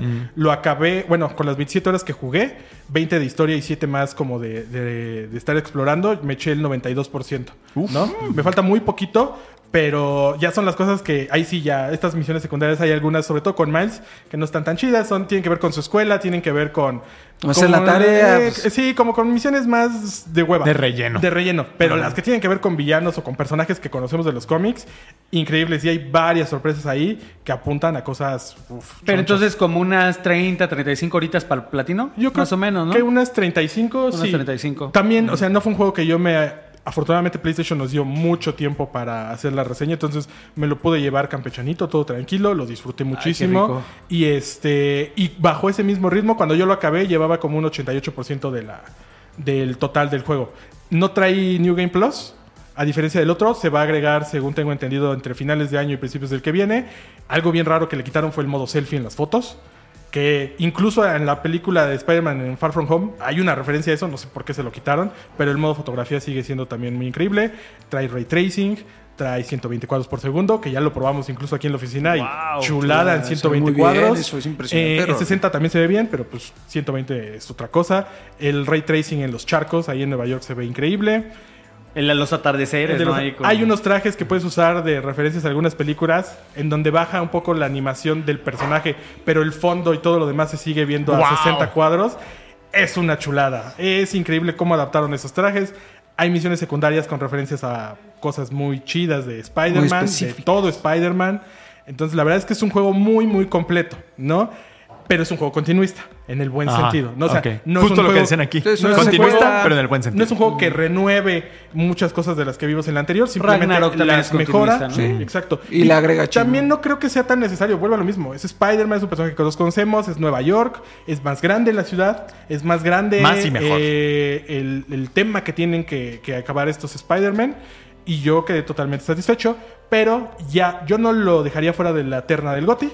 Pero la verdad es que sí sería mi último, después de ver muchos de los juegos que hemos visto a lo largo del año, sería mi última opción para ganarlo. Si lo ganara, me sorprendería muchísimo. Y no porque no se lo merezca, simplemente porque creo que hay mejores La nominación a lo mejor sí la le nominación, alcanza, tiene su asiento Mejor como juego Mario de ahí. PlayStation de 2023, seguro.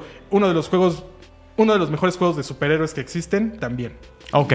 Así, contundente, mi Vico. Sí, Nada eso más está que padre, decir. está bien, me Está gusta. satisfecho el cuervo con, con la intervención Y de espero que la gente también. Sí, no, de hecho traté de contestar muchas de las preguntas que estaban haciendo aquí, o sea, sin darles el crédito a cada quien que está haciendo sus preguntas, pero espero hayan visto que las estaba leyendo y se las estaba eh, preguntando directamente al buen Cesarito. Muy completa Entonces, la, la reseña. aquí. Ok, y bueno, obviamente ambas, tanto la de Super Mario Wonder como la de web. Spider-Man 2 están en el sitio web y están en YouTube para que quieran, para quienes quieran darse su tiempo leyéndolas en el baño o viéndolas en YouTube o en donde quiera que Y hasta en formatito de un minuto, por si Ah. no quieren muchos spoilers, un minutito y ahí les decimos. que- Ah, recuerden 3dejuegos.lat. Ah, y si me permiten así de rápido, nada más contestando un poquito una pregunta que le hicieron a Juanem. También hay reseña de Sonic, eh, Ah. Superstars, Claro. eh, En juego video 2D, también. en video, eh, en el sitio web. Es un gran juego de Sonic.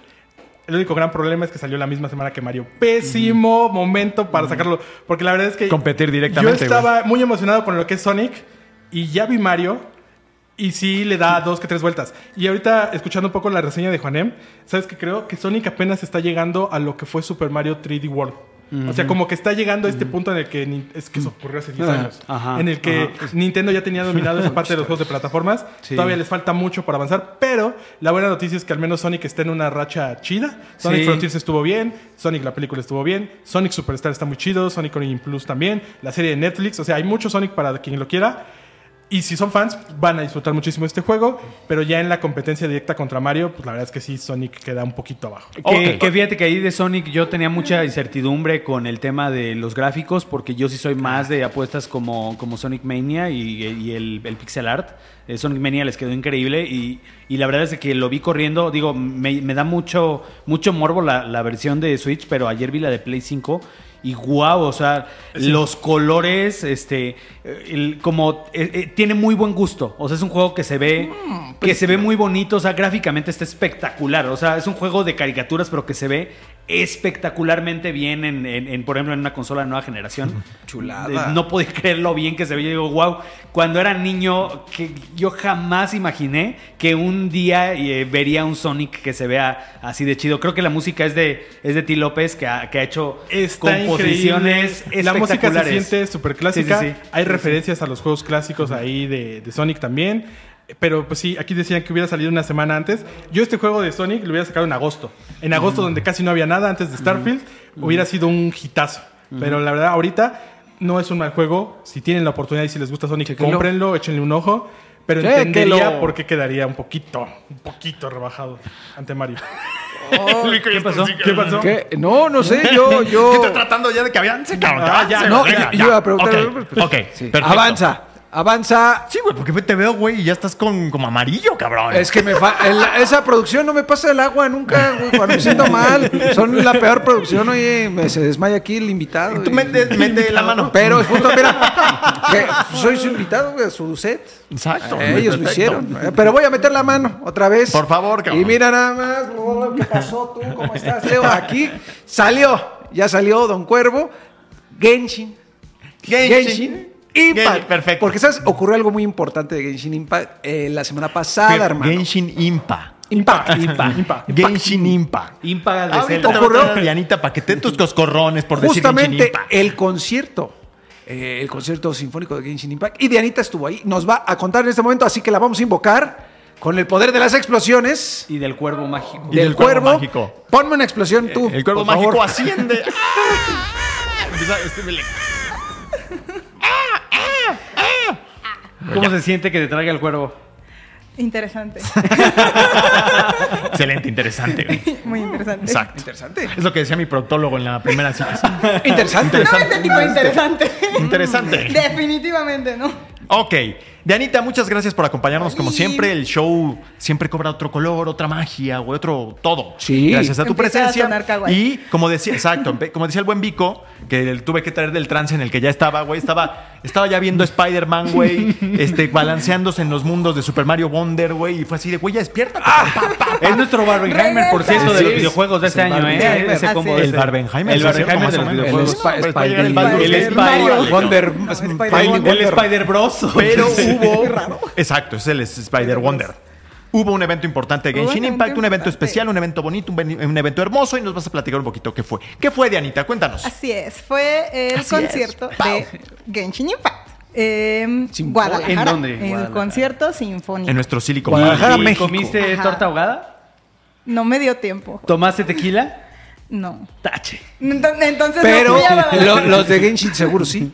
Los Seguramente sí, alguno sí. que otro, el director tal vez. Seguramente se echaron su tequilita y su torta ahogada. ¿Cómo se llama? Es, es. este, tiene un nombre. Saludos es- a la perla tapatía. Concierto. No, Concierto no, no, Genshin no, Impact, pero tiene un nombre específico. Es de Es Endless of... of, of Sound, una cosa así. Sound. Algo. Algo así. el nombre exacto no, sinceramente no. no pero me tenía su acuerdo, nombre muy bonito. Tiene un nombre muy ¿Y qué tal Uy, mire, estuvo? tenemos presencia desde Guadalajara ahorita, burrito ¡Ay, qué del mal bonito! 98, dice. Saludos desde Guadalajara. Ahí está. Mándanos una Todo tortita precioso ahogada, en Guadalajara, por por, cierto. Muy bonito, ¿no? Es una ciudad muy bonita. lindo, muy, muy bonito. Lejísimos todo, pero muy bonito. Ah, sí, bonito. lejísimos O sea, que dices o que es un pueblo ¿Nuestro gigante. Ajá, de donde yo estaba, sí estaba todo muy lejos, pero muy, muy precioso, la verdad. Porque justo yo este, en la, en la semana platiqué con alguien que era de ahí y me decía que sentía que en la Ciudad de México todo estaba muy lejos y allá no tanto, pero bueno, Muy bonito. estás Igual mal, yo me cabrón. quedé lejos. A lo Tú mejor, sabes quién a lo eres. mejor este, tiene menos trans... O sea, aquí hay como que en el transporte público llegas más fácil a las cosas y allá es un poquito más difícil. Puede ser. Puede Ok, ser eso. bueno, Tiene no su importa. metro segundo. No, Pero bueno, bueno, el el chiste punto sinfónico. a lo que venimos a Genshin Impact, justamente. Va a tener- es va a ser como que su entrada, güey, su cortinilla. Ok. Que, que tiene gran, que gran música de Genshin de entrada. O sea, Sí, sí, Sí, lo he visto yo en los siempre ha trailers, sido- güey. Ah, Tiene sí el es algo que da para, para conciertos. Claro, y, y fíjate que dependiendo también de cada actualización, cada zona, cada personaje, todo suena bastante diferente, pero tiene como cierta familiaridad que siempre hace, hace que se unan como las piezas, los temas, entonces... ¿Y la orquesta sinfónica que llevó a cabo el concierto de dónde era? De aquí, Ah, lo único, ok, lo único mira que cambió fue el director. El director sí es de allá. Y mira que creo que fue de lo que más me impresionó. Bueno, ¿Perdón? ¿Qué? empezando por... Chino, ¿no? El director eh, es de allá. no, Ah. No, ese norteamericano, es ¿no? Norteamericano, Ah, sí. perdón. No, Es- de- Yo pensé que era chino. pues, No, sí, a lo mejor ya la producción, a lo mejor la producción ya es americana de, de Ah, este- de- de- bueno. esta gira, Sí, porque, igual. porque además también esta gira pues está pasando por varias ciudades por del varios mundo. países. Ajá, por varios ajá. países. Eh, De hecho, creo que empezó en. Sí, en China, creo, sí. En Taiwán. Pues en sí, China, en. Taiwán. Y al concierto, ya eso sí te puedo decir, eh, los clips que he visto estuvieron precioso. Fue un poquito más completo que el de aquí. Allá, si no mal entiendo, fueron tres horas casi. Con unas 12, 13 piezas. A su madre. Un poquito más. Y aquí, yo estimo que fueron como unas 8 más o menos. Eh, Ay, son cancionzotas, cabrón. Sí, no, sí, ¿no? cañón, o sea, De como unas ocho 3, minutos, 4 diez. por Más bien son, son suites. Como concierto de The Doors, cabrón. Sí, Sí, o sea, se, se les, se les llama suites cuando son como este popurrí Mezcla. de melodías. Ajá, Por lo popurrí. general, eh, bueno, eh, a mí cuando me ha tocado en, en- en conciertos como el de el de of Zelda que estuvo varias veces aquí, el de Final Fantasy o incluso el que hicieron ahorita de Pokémon allá en el Mundial en Yokohama, eh, por lo general como que agrupan a lo mejor un tema. Un tema puede ser una región del juego, puede ser una mecánica, por ejemplo, el combate o los jefes. Entonces, por lo general lo que hace, en este caso, no sé si la, sea la producción norteamericana, lo que hacen son los arreglos que agrupan varias melodías y hacen la suite de bla, de X cosa, y, y ya se crea un movimiento ahí, pues, de, de duración Sí, como considerable. de secuencia de plano, secuencia Ay, infinito, güey, ¿no? El, Juanemcito está, güey. Entre interjección, movimiento, güey.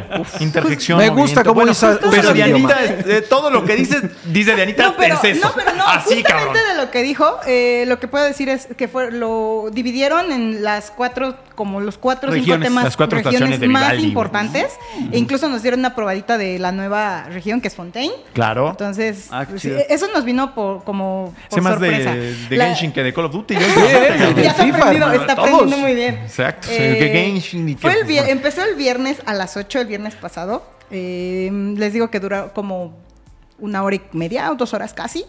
Eh, muy bonito realmente. Tal vez yo esperaba un poco más de que vendieran mercancía o que estuviera Eso es un poquito los más. fans, eso también me sorprendió. Un poco más como elaborado. Eh, no, solo hubo un pequeño stand para tomarse fotitos con La imagen principal del concierto de fondo. Entiendo yo, lo organizó Genshin Impact y la Conco. Entonces eh, fue el equipo de la Conco es Conco. como una que- convención Como una de allá, ¿no? convención, ajá, como la TNT de aquí de México. Ah, ok. Bueno, de CDMX, pero allá un poquito más grande. Entonces, Oh. Entonces, ahí raro porque siempre eh, los eventos de Genshin siempre hay como cuidan mucho esa parte de que Sí, haya sí, mercancía, Sí. vendimia, algo Pero no especial. está más o menos, güey. Digo, referencia extraña, güey. Pero cuando fui al primer, al Call of Duty XP, güey. Dije, nomás voy a comprar ahí un Capitán Price, güey. Y ahí nada más había camisetas de equipos de esports y órale, vete.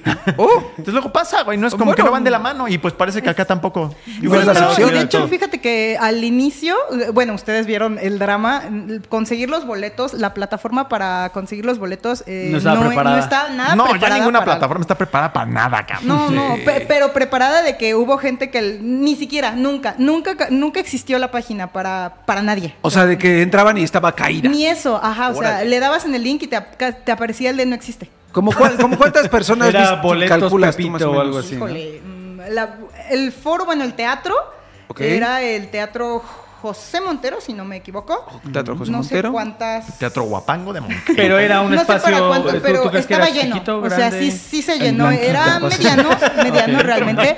A comparación con la. El Metropolitan. Con las salas de música de aquí de la UNAM, por ejemplo, es un poquitito más chico. Yo creo que. ¿Cuánta afluencia será de gente? Pues algunos miles. sí sí, unos mil. ¿Cientos? Mil y cacho. No, Oh, mil mil y cachito. cacho. Bueno, pero estaba lleno. Qué padre. Estaba lleno, eso sí. Muy poco para la gran eh, fanaticada que tiene el juego a nivel mundial. Y bueno, en México ni se diga. Que aquí ¿no? ya está Sí. tarjetas del metro, ha habido muchas no, colaboraciones. Del Tengo mi suburbano, tarjeta, suburbano, cierto, suburbano. del suburbano. Oye, ¿lloraste? Eh, sí. No. Sí, sí Es lloré. que si no lloras, no- no es que no, güey, Obviamente, el sentimiento que hay en ese tipo de lugares Claro. es es súper bonito. En cada pieza, cada vez que se reconoce una pieza o el, el tema de algún personaje, se escuchaba el ¡ah! de Ajá. todos muy emocionados porque salía el personaje que querían o porque acompañaba las cinemáticas que ya hemos visto antes o de personajes con trailers impresionantes. Mm. Entonces, eso estuvo muy bonito. Algo que también me gustó muchísimo, eh, precisamente fue el director de orquesta. Lo hacía con un amor, o sea, un cariño Como y una Bunny. emoción a la hora de dirigir que yo dije, ah, no mames, yo quiero hacer eso. Me quiero dedicar a la música también. La verdad es que creo que de lo que más me gustó fue entre la reacción de la gente, de los fans, a- al director, cómo, pues, cómo presentaba. Muy diferente a otros conciertos de orquesta a los que he ido. Ay, sí, yo no he ido Sentía mucha no emoción de su parte. Eso, eso se me hizo muy bonito, la verdad. Ay, qué padre. ¿Y fuiste en cosplay? Obvio. ¿De qué? Recuérdanos de qué. Había muchísimos cosplayers. Genshin de- es mucho de Genshin es cosplay. En. Brasil igual estaba lleno de cosplay de Sí, Genshin. Sí, ahí totalmente. totalmente. Tu video Yo iría un montón de- de, cosplayers. En, en general, Hoyoverse es mucho de, de cosplayers. Sí. entonces, Claro, ¿no? está súper ¿Tú, bonito. ¿El tuyo qué es para toda la banda que Ay. si te topa, de que te vean? Eh, yo fui de Klee, casi siempre soy la Klee de todas las convenciones y de todos los eventos de Genshin. Ah, pues, ahí estoy. Ay, qué bonito. Oye, está padre. Me gusta que haya bonito, Es una este... experiencia muy padre. Que a diferencia, por ejemplo, de Call of Duty... Está bien cabrón, güey, cómo venimos de otro- pinche que mundo, güey. la, la comunidad... De aquel lado están en Call of Duty. Yo Es estoy en Call of es- es Duty. el- es el- Mi cabeza está en Spawn y así, cabrón. Du- Genshin. Of Duty. Pero la comunidad es muy Otro grande, crossover. pero nunca ha habido como... Pues no, güey, es otro tipo de... No, pues es que... Pero, Pero- la música... bueno, la música de Call of Duty. Sí podría, La música es música. Tendrían que buena. Tendrían que invitar a Hans Zimmer. por cierto. Ahí está, es, lo, que yo iba a decir, pero pues no, no ha habido. Ok. Ni modo, mano. Pues sí. Bueno, y estamos, voy a, atención ah, muchachos, atención, pausa. exacto, atento, atento, no, bueno. Estamos de manteles largos, mi buena Dianita, porque no solamente fue el concierto, que estuvo chulo, hermoso. Digo, no sé si querías agregar algo del concierto. Mm, ah, bueno, sí, solo una cosa. Sí, antes, sí. De, antes de cerrar el tema, so- solo una cosa. Creo que en efecto fue mucho más corto. Faltaron muchísimos más temas, eh, temas importantes, considero yo, eh, y temas de personajes un poco más emblemáticos. Pero a la vez se lo atribuyo a que no todo fue malo. Creo que es la primera vez que lo planean de esta manera.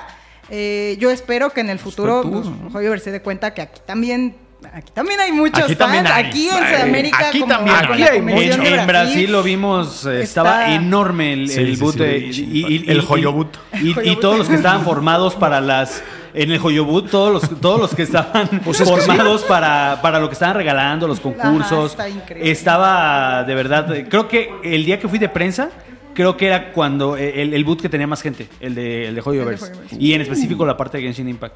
Harto cosplay. Sí, espero que en el futuro se den cuenta que pues aquí también hay También hay, exacto. También hay. así y deberían de Oye, igual de largo. y ya vi que traes tus- de- tus obvio. protogemas, ¿verdad? Vengo, vengo totalmente inspirada en Protogema. Entonces, el suétercito y todo, siempre así. Y por ahí está mi a- aranara en una bolsita. Entonces, lo- mi colo. Su color. No, no, no. Espera, me lo van a lanzar, me van a lanzar. A ver, uy, aguas, aguas, Cuidado aguas. porque el cuervo eh, luego tiene hambre, cabrón. Se va a poner se va a poner celoso el cuervo, ¿eh? Está bien. No, Ay, no. mira qué bonito. Criaturas de la naturaleza. Se van acá. van a casa, qué bonito. Se van Bueno, a Dianita, casa. estamos de manteles largos Así porque es, fue el concierto, retomando. porque son tres años de Genshin Impact. Impact Oh, porque recién wow. empezó la 4.1 que ha sido toda una sensación.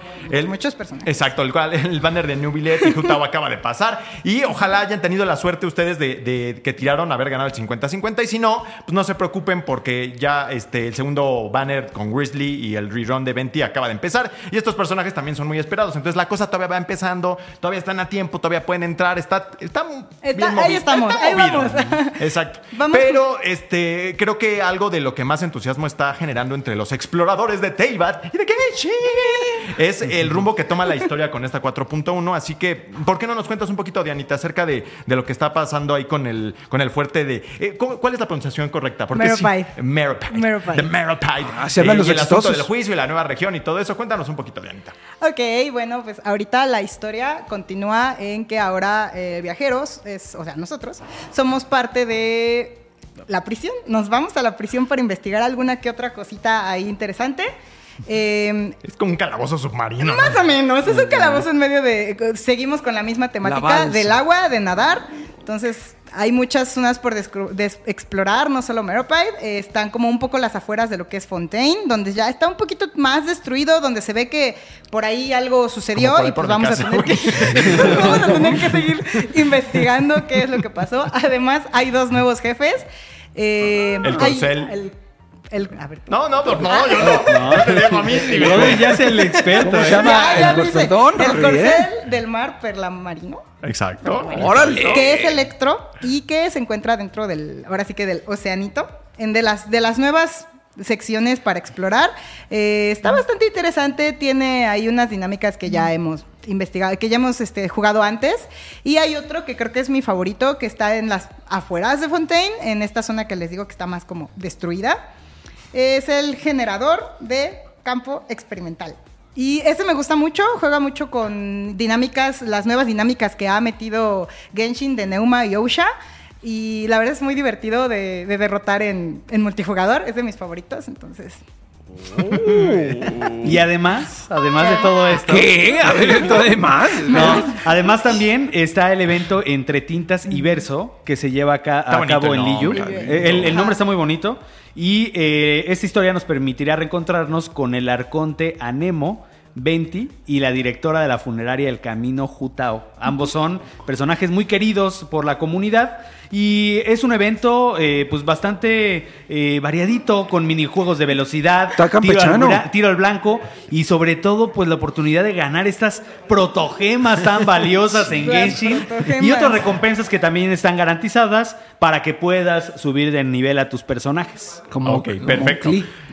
Exactamente. Bueno, ahí está, ahí lo tienen amigos. Genshin Impact sigue sorprendiéndonos. La verdad es que cada vez que hablamos de esto es ah, un mundo nuevo, un evento nuevo, nuevas mecánicas, eh, mucha magia para los viajeros Mucha de magia. Eh, y con cada actualización, nuevos personajes, las nuevas zonas por explorar, los retos de cada nueva dinámica. Además, su historia nos invita a seguir desmarañando los secretos del mundo de Teyvat. Eh, ya son tres años del estreno y el juego Wow. sigue creciendo, sigue creciendo. Todavía falta mucho. Y sigue siendo muy generoso en cuanto al contenido. Y la actualización 4.1 es sinónimo de, de horas de diversión. Y si todavía no lo han probado, está en el momento perfecto para hacerlo. Así que ahí está.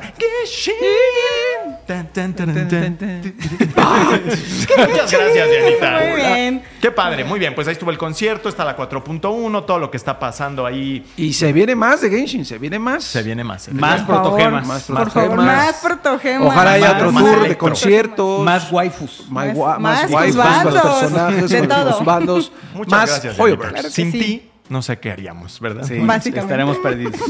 Estaríamos Estarían perdidos. un poquito perdidos. Un poquito. Muchas gracias, Dianita. Me parece excelente. El cuervo te agradece. Y yo le agradezco al cuervo. Muy bien. Continuamos, Y muchas gracias. Gentilmente te lleva a la producción. A ver. Me lleva de regreso al niño de la Al nido producción. de la producción. Al hilo de la producción. Ponle una explosión de pétalos de rosa. y que vuele y que aparezca. al patrón, ¿les parece? A ver. Venga. Ahí estuvo, amigos. El viaje por el mundo mágico de Teyvat. Está rara la experiencia de que te lleve el cuervo, ¿eh? ¡Ay, mira esas manos! Fui a Japón, a Brasil. Qué padre. huesuda. Wow, eh. A todo en este ratito. Llévame Juancito, cuervo, por favor. Es tu momento de, de brillar y de. ¿O quién faltaba? ¿Tú ya metiste la No, mano? yo ya metí la mano. La tómbola Metiste tú también. Tú no has Tú, metido la mano. mete la Yo voy a mano meter tú. la mano en la tómbola de los espíritus. ¿A dónde va a salir? No sé, güey. Siempre es una sorpresa, güey. A ver. La próstata está bien, güey, ¿no? No se preocupe. Sacamos. Es tu hora. Mi ¿Es Vico. mi hora? Es tu hora de brillar, cabrón. Eso dice acá en la tómbola de los espíritus, así que. Que se acabe el trance porque es la hora de Ah, brillar. ya. Ya hasta tenía la boca seca, mi Vico, de que no hablaba el cabrón. Pero bueno, ahora sí, mi Vico. Ahora sí, pues más que mi hora de brillar es la hora de brillar de la gente, mi querido Rorris, porque justamente llegamos a la sección favorita de la pandilla, la voz del pueblo, Rorris, en el que nosotros les preguntamos a ustedes algo y ustedes siempre muy Y ustedes amablemente nos dicen algo. nos contestan algo, Exacto. ¿no? Que es relacionado a lo que algo que les preguntamos en esta Es como ocasión. una bola de esas de la fortuna. Exacto. Le de- agitas, preguntas algo y te dicen algo. No. Ah, no. dicen, sí, inténtalo. en esta ocasión, pandilla, les preguntamos qué juego de Activision Blizzard, porque pues ya se concretó la compra de- por parte de Xbox. Para gusto de mi Juanemcito, que estaba encantado. cabrón. Y un montón Sí, de ya por fin, gente. Dios gracias, lo que quería. ¿Qué juego les gustaría que Xbox reviviera de parte de Activision Blizzard? Que tienen ahí una cantidad de juegos olvidados. Pues ya, algunos ya viejitos, porque pues ya, ya cumplieron su ciclo y están en la Como gaveta del recuerdo. Exacto, Viejitos hermano. ya, Ya, un poquito no, eh, roja y no. Ah, eso sí, ya es de viejito, cabrón. Están ¿no? en la, bo- en la bóveda ahí de- del rico MacPal, del, del rico... eh, Kotick. del rico Kotick. Del rico Kotick, Ajá. ese carnal. Está, pero bien, o sea, va a ser muy acaudalado, porque iba a decir una cosa Pero rara. va a ser un filántropo el carnal. Ah, ya lo hombre. Ah, va a sí. ser- voy a ser Oye, un que filántropo. me dé un poco de ayuda económica. Sí, que nos ayuda a nosotros, ¿no? Pero bueno, ya llegaremos a esos temas después. Ah, ya tienen ahí ustedes la respuesta de la Habana. Recuerden que pueden ustedes responder también aquí en los amigos de Twitch para ahorita regresar con ustedes. Vamos ahí, Juanem, ¿lo tienes por ahí? Sí, aquí lo tengo a la mano. Por favor, Nos empezamos. dice Jorge López de Twitter, bueno, de X, arroba Jorge Luis, guion bajo DG, quien citeó Rock and Roll Racing en Ay, güey, ahora sí me 4K agarró a en 144 Hz con Ray Tracing, compatible con Dolby Atmos, Dolby Vision y con multiplayer en línea, close cross platform. Además, una colaboración con Forza Horizon 5 con unas pistas en México con rolas de rock mexicano. No, Por hombre. nada, Microsoft México, Xbox México, Xbox P3, o sea, Phil Spencer los arroba. Y pues sí, que vive el rock and roll. Oye, pero sí nos agarró en curva y con un juego de la, de la era, de los comienzos de los 90, es como un Mario Kart Sí, viejito, sí. ¿no? Y puso por ahí la imagen, pero no, nosotros no la colocamos porque no cabe. Gracias, Vico. Así no supe de qué diablos está No, pero justamente son como unos robotcitos ahí medio chistosones. Me suena el juego de Rare que tenía de Pero tú carros. crees ¿Cómo que es que con el dominio tan tremendo que tiene ahí No, Nintendo, no. yo no le veo espacio para otro competidor No de creo. ese tipo. Desde el Chavo Kart que tuvo la audacia, güey, de intentarlo y pues no funcionó. Pues medio le salió, ¿no? ¿Cuál crees que es el que más se ha acercado un poquito a arañarle ahí la corona a Nintendo? A en ese mí tipo me de gustaron de estos de karting, a mí me gustaron mucho los de los que hizo Sumo Digital de Sonic, sobre todo el creo que el Uy, Transform fue sí, mi la neta favorito. estaban chidos. Ajá. Sí, fue- tenía tenían ideas interesantes. y además puedes jugar con amigo. Oh, Está obviamente Crash Team Racing de PlayStation Ah, 1. que- Ah, ah, un gran claro, exponente. claro. Había uno de Y Star que- Wars. y que tuvo remake. Oye, hubo uno Ah, de Disney, ¿no? los Recientemente. ¿O me equivoqué? Sí. ¿O lo soñé? Está bien, pero es free to play. Nitro. Eso me mata bastante ahí. Por cómo está estructurada las carreras, mucho grindeo. El- la base está bien que hizo Gameloft, pero no, este Crash Team Racing creo que nadie lo ha alcanzado como el rival más fuerte. Pero de los tiempos reciente- recientes, yo creo que los, de- los de Sumo Digital de, de Sonic son buenos. Y de hecho, también el mismo Sumo Digital, los que hicieron eh, ese, hici- ahorita tienen un, un Battle Royale de karting. Ay, Sí. cabrón. Ajá. Hay- es uno de es buena karts, idea, que es. Battle Royale, que es como a la Fall Guys, que son 60 jugadores y se van eliminando. Chocando. Sí, ese es, es un juego de Tencent que...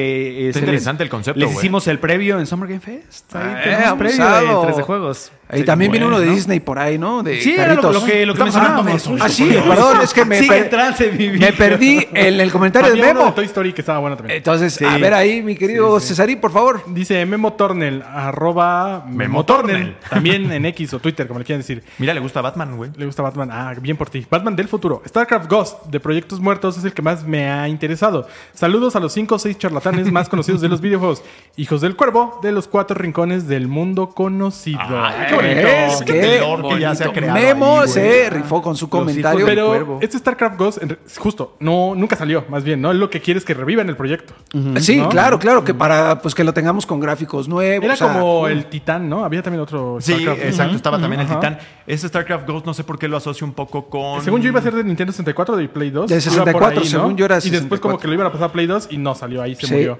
Algo Sí. pasó ahí que yo no sé, yo no desconozco, no sé si se sepa qué pasó. O es algo de eso de, pues ya no salió ya. ¿No? O sea, algo seguro ahí oscurillo Nunca debe ser, ¿no? A ver, Rory, por favor, con Antonio. Vámonos con el buen Antonio que dice, permíteme que lo haga chiquito aquí, o sea, el- el- la imagen. Dice, Antonio no me debris, arroba Antonio Sayajin. ¡Ay! Uy, Ok. Mándanos tu fuerza. Guitar Hero, no hombre. Qué Que ya está el-. Dice, por la nostalgia de reunirte con amigos para jugar, aunque lo veo complicado por el tema de las licencias de música y por la tendencia a, a reducir la venta del formato físico, ya que en un juego como este se necesita sí o sí la venta de periféricos solo para ese juego. Pues muy- mi buen Antonio, te tengo una excelente noticia. El tío Bobby, en toda su filantropía, tiene ya como seis meses diciendo que quiere que regrese Guitar Hero, así que yo creo que es muy probable que vuelva y que él quiere que, le- que con la inteligencia artificial lo hagan mejor. ¿Cómo? ¿Quién sabe, mano? Pero yo creo que va a volver en el lapso del próximo año, año y medio, porque es- el Bobby Kotick está como obsesionado con eso, aunque también es cierto que para marzo del año que entra, pues él ya se fue con 500 millones de dólares. Entonces igual Phil Bonito, Spencer dije, sí, está, bien. Sí. Sí, ahí te lo, lo Vemos. hacemos, lo vemos. No, pero yo les digo cómo encaja muy bien con la filosofía de Xbox y de su ecosistema. Eh, hay Como un juego, servicio. hay un juego de, ajá, es- exactamente, hay un juego de ritmo que tuvo muchas entregas y que ahorita es súper popular en las arcades japonesas, que es el Taiko no Tatsujin, que es el de los los tambores. Y la última entrega de Nintendo Switch eh, incluye un servicio por suscripción en el que tú pagas al mes tu lanita, creo que son como 100 pesitos.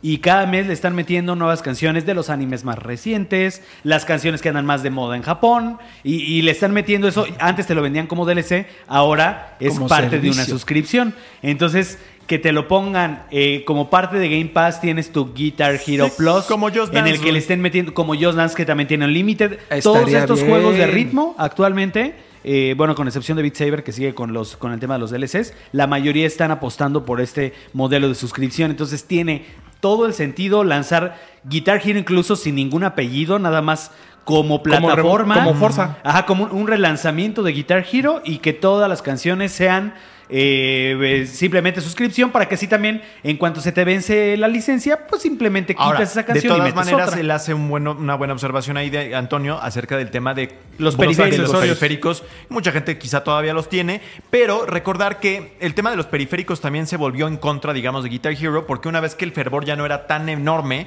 el costo de, de ocupar espacio en en las bodegas. era muy alto. Entonces, por eso ya no volvió, ya no empezó a tener sentido para Y Activision. que fue lo que mató los juguetes que cobran vida también, También, los, o los sea, Skylanders. eh, todos la- los- las- tú como marca que haces este tipo de juegos, tienes que pagar un, un dinero por tenerlos guardados y por tenerlos en las tiendas, porque ocupan el lugar de otros productos, ¿no? Entonces, esa es la única parte donde quizá hay algunos signos de interrogación sobre este retorno, pero de que le van a dar otro intento, se lo van a dar, así que no te Y preocupes. eso sí, tiene que ser puro rock y metal y me vale más, palomas. No, la opinión de los demás. Ay, peso Popcito, pluma, va- cabrón. va a estar hasta Taylor Swift No, en sí, Guitar cabrón. Hero, claro. No, a ver, a ver, sí. pónganlo en los comentarios. donde estaba Taylor Swift. Y Entonces, no. y nuevo no va a ser. Y, y coreano. Ah, Eso los arrastró a la ruina. ¿Eh? Y coreano, pónganlo, peso ¿cierto? pluma, grupo frontera, papito. Te lo digo. Pues debe de haber de todo ahora, ¿no? Debe de haber de todo, pero yo creo que sí, la orientación hacia el rock tiene que ser como muy Sí. clara. Bueno, dependiendo del tipo de enfoque que le quieran dar. En el Guitar Hero original era claramente rock. En Guitar Hero Live era más como una cosa medio indie y rara. Pero no funcionó del todo. Entonces, yo solo espero que sea la guitarra clásica, que sí sea un juego como servicio y que nada más sea. que sí sea la banda completa, más bien. Ah, estaba Pero chido. sí, Justo Muy rock tema band. de los accesorios es el gran problema, creo yo, a resolver. Bueno, pues ahí lo tienes. Lo pusimos también, lo, es que ponían mucho Moderato, Guitar Hero, ¿no? ¿eh? Moderato. Pues sí, ¿Consideras- voy a- porque tiene detector de metal. Bueno, a lo mejor la parte latinoamericana o en claro. español, que lo hacían. Había una de Héroes del Silencio. Hubo, ah, Había de- Avalancha, esa. avalancha. Estaba Maná en, Guitar- en Rock Band 3, 4, también. creo. ¿Qué puedes matar? No seas membrillo. Además de, de Chiste todo local, esto, amigos. además cantamos re bien aquí, eh, déjenme les digo. Yo me sigo ya con los amigos de Facebook, dice aquí eh, Cristian Cobili, dice Heroes of the Storm. Que sufrió una muerte joven, ¿no? Ese juego. Sí, sí, el sí. MOBA más equilibrado que existe y que dejaron de, dar- de darle soporte por la situación de mala racha que pasaba Bliss. Eh, carita triste. El juego da para mucho más y la gente lo pide. Yo no estoy tan seguro porque la neta, como que hubo. ¡Ay, mira! el- ya no nos importa. Le por pasó como a. Overwatch, ¿no? Sí, como que está hasta arriba. Ah, Ah, ya yo, la yo que soy, Oye, me declaro mi, mi falta de experiencia en materia de, De de MOBA. esports y de MOBA y de todo eso, pero yo no sé en qué situación de fervor y de, y de ruido está League of Legends, por ejemplo, en estos momentos, como para eh, No, tolerar el Yo- regreso. y Yo, que creo que como- está en un ritmo que ya es muy seguro para ellos. De hecho, su competencia ahorita es variada porque, por ejemplo, apenas hace un par de semanas se anunció un juego de Bandai Namco que va a tener un montón de monos de anime de Shonen Jump, eh, que es muy al estilo MOBA. Está Cra- Pokémon, Cra- incluso Crash lo- Está Crash, está Pokémon Y Unite. Pokémon Unite se ha cobrado. Ese sí es ah, Pero mucha yo creo que League of Legends ya está en un punto que no, no Va ve para abajo. ¿no? Que no ve para abajo. Y, y se han sabido mantener. Pero, pero fíjate, o sea, tan- también Riot le está buscando que cuánto se ha diversificado. O sea, Riot Ajá. ahorita tiene Forge con juegos de todos los tipos, con un montón de estudios trabajando. También tiene este, La el- serie. El, de, el- el de peleas, el juego de peleas. Ahí se viene el de peleas, Ajá. la serie. Yo creo que lo que ha hecho League of. Legends ha sido diversificar sus productos hacia otras categorías, pero lo que es League of Legends como tal, el MOBA, está Sí.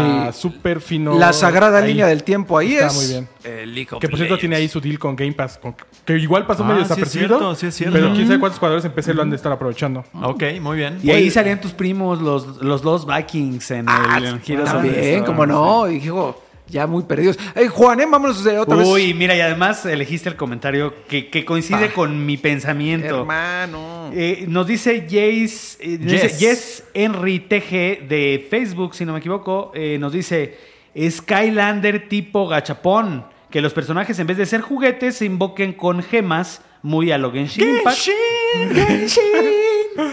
Y las islas Skyland sean DLCs gratuitos, creo que Uy, no. tendría potencial en ese modelo de negocio. A Xbox le falta un juego de tipo servicio de este tipo.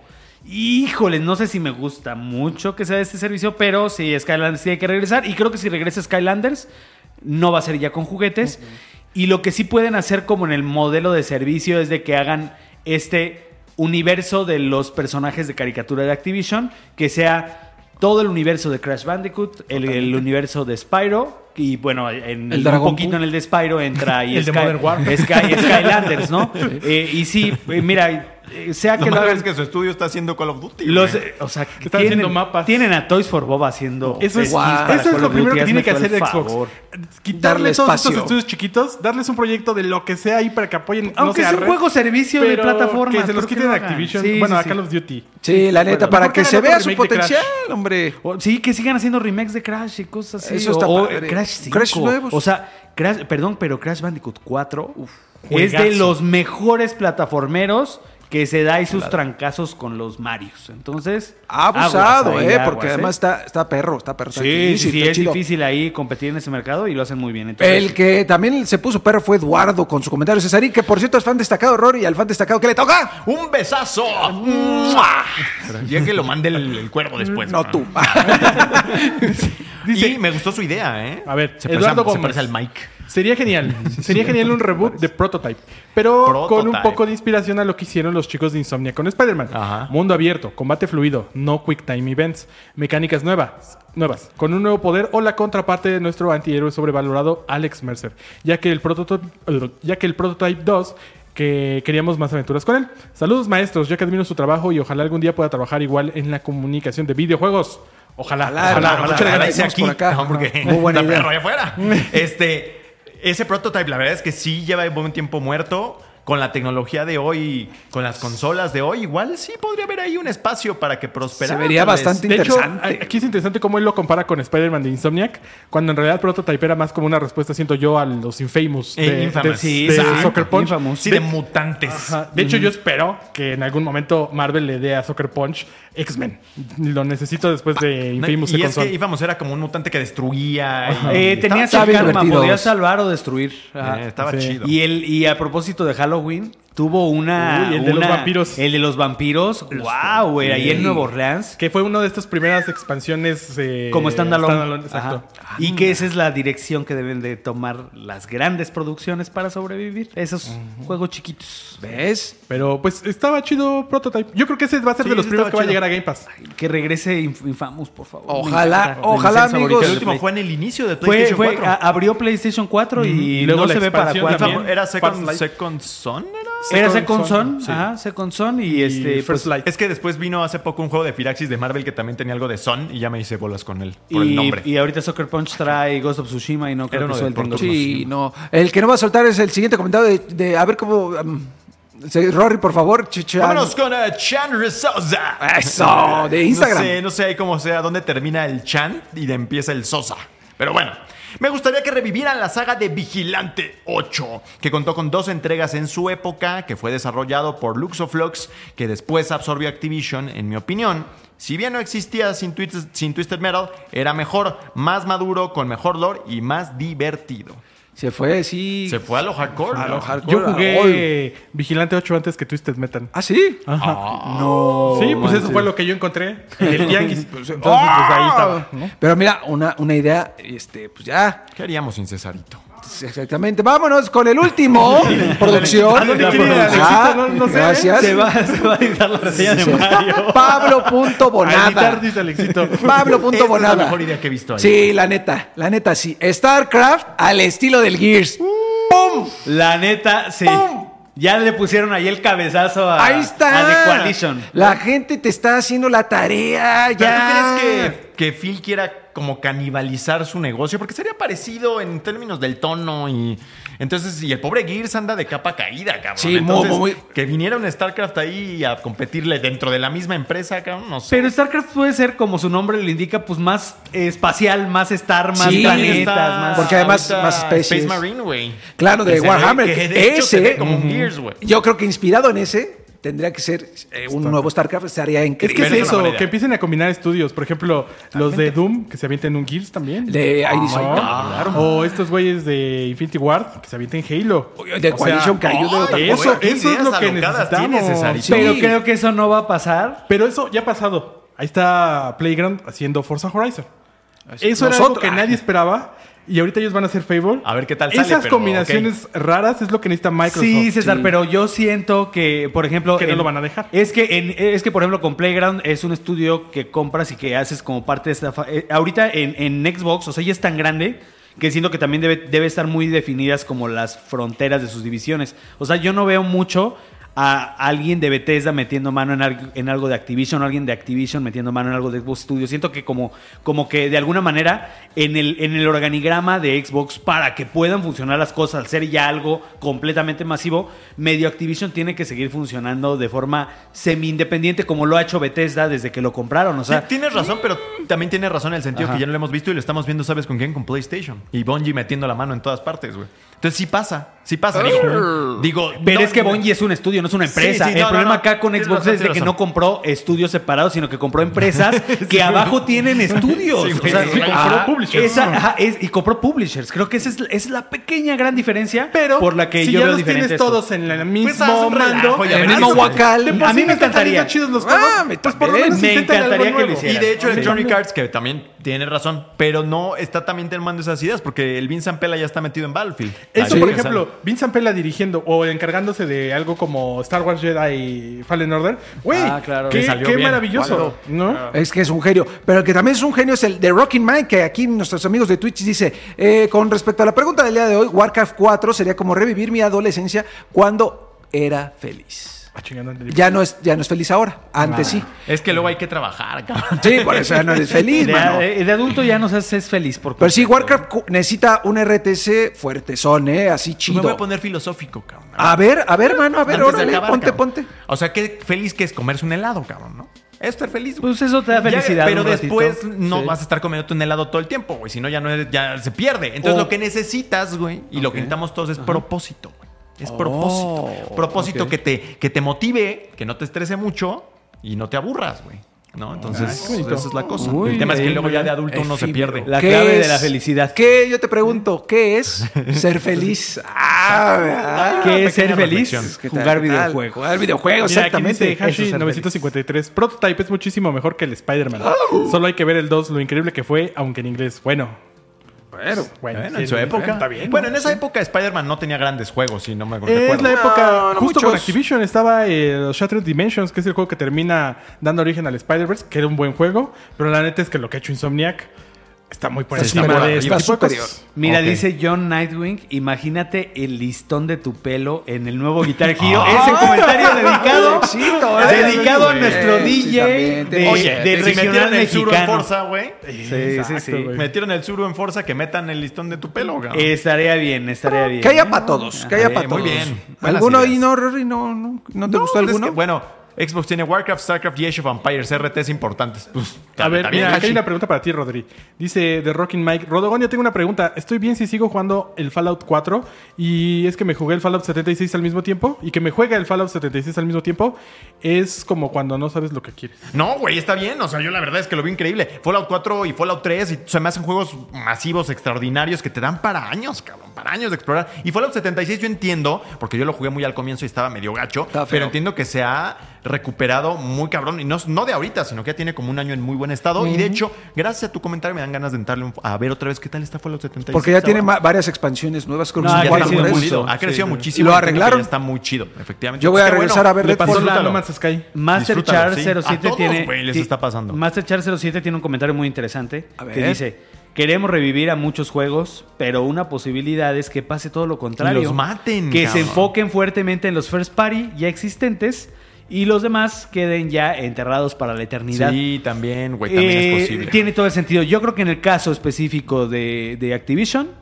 Call of Duty es la papa. Y Sí. la prueba está que Toys for Bob, que los creadores de Skylanders están haciendo calzones para los monos de Call of Duty. Hagan, Entonces, la verdad, la verdad es de que yo veo que el camino de Activision va a seguir para allá. O sea, Sí. ya no tan no les interesa que, que cerraron este Vicarious Visions. Pero fíjate Uy, que yo tengo, yo tengo mi, dolor ahí, mi ¿eh? preocupación con Call of Duty, que es que sí, sí siento que si no hubieran revivido Modern Warfare, ¿Qué? hubieran empezado a venir ya muy cañón para abajo.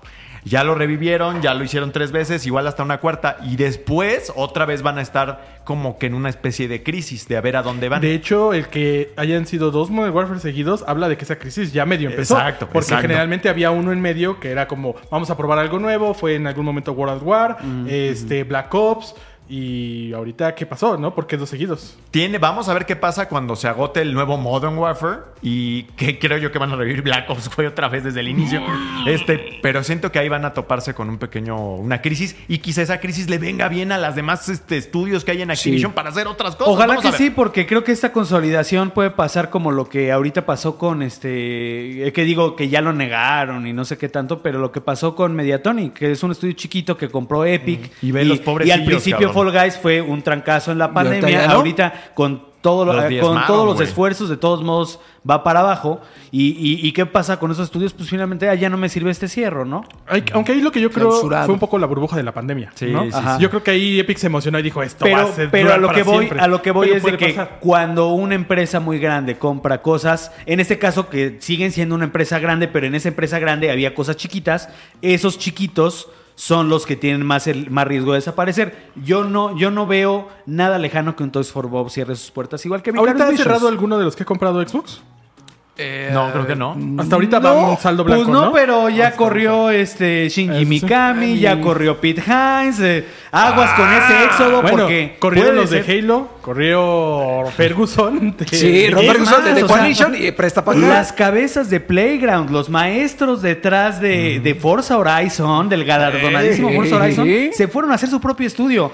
Hay un éxodo muy Los- importante. la mitad de, The Initiative Xbox. también se fue. Digo, en, en PlayStation tampoco cantan mal las rancheras con por todo lo allá. que está pasando en Naughty Dog, Sí, pero hay una crisis, hay una crisis muy grande en esas grandes empresas y creo que al final, desafortunadamente, esos equipos chiquitos que son donde pueden salir talentos para hacer todo esto que, que la gente hoy nos está recordando muy amablemente, pues son los que pueden ser los primeros en, en sufrir ante la Bueno, consolidación. ahí está Rockstar. ¿No? Así es. O sea, después de lo de Red Dead Redemption 2, también ahí Así es. vámonos. Así es. La- lamentablemente, el momento que vive la industria probablemente sea el mejor a nivel comercial. Pero dentro de los estudios Creativo, no es que se esté pasando una situación cómoda en cuanto a desarrollo, en cuanto al crunch, en cuanto a lo que pasó con la pandemia, en cuanto a que no tienen sindicato, estas compras. Son un montón de situaciones ahí bien, bien feas. Pero bueno, Miren pues, que dan bueno. Análisis en bonus, güey. Sí, bonus para ustedes que... ¿Quién dejó estuvieron- esa última pregunta? Eh, ¿A quién fue este? mm, El que habló de eso de, de- Rocky fue Master, no. Masterchar 07. Ah, pues gracias, Master Master Char- Char. fue, sí. fue un gran punto ahí que, que tocó. Un Sí. gran beso para ti y un agradecimiento especial a todos los que comentaron comentan siempre en La Voz del Pueblo. Recuerden que todos los martes ponemos la pregunta para que ustedes respondan y pendientes porque de vez en cuando están los de Spotify, el poder del pueblo, donde ustedes nos preguntan a nosotros. ¿Qué tenemos ahí, Cesarín? Pues mira, ya como pudieron ver en este podcast, hay reseña de Super Mario Wonder este viernes Uf. 20. Ah, en, en 20 de video octubre, ya en está video. en texto. Ya está en texto. Ahí con nuestro Barbenheimer. Tenemos ya la reseña de Marvel's Spider-Man. Tenemos reseña de Sonic Superstars. Tuvimos reseña la semana pasada. Bueno, tenemos eh, un previo de Mortal Kombat Onslaught, Onslaught. que es el RPG para móviles de Mortal Kombat. Eh, NBA 2K24. eh, está la reseña en el sitio web. Eh, tenemos. Y yo, de mi lado, eh, Endless Dungeon salió la, la reseña esta semana y que también es un juego que les recomiendo mucho. Eh, también yo estoy jugando Hot Wheels Unleashed 2, que es otro juego que salió esta semana. Ahí ténganos paciencia porque este se nos, bueno, obviamente también tuve Mario. Se nos cuatrapea. tenemos también por ahí este coberturas que ya verán, este hay, hay sorpresas, este seguimos con, con cubriendo cosas que apenas van a llegar, entonces por eso a lo mejor Hot Wheels viene un poquito tarde. Eh, que debería que, que, que al ser los más veloces no debería ser tan tarde, pero pues qué O sea, mal no viene chiste, tan qué mal hot chiste. que le pusieron wheels.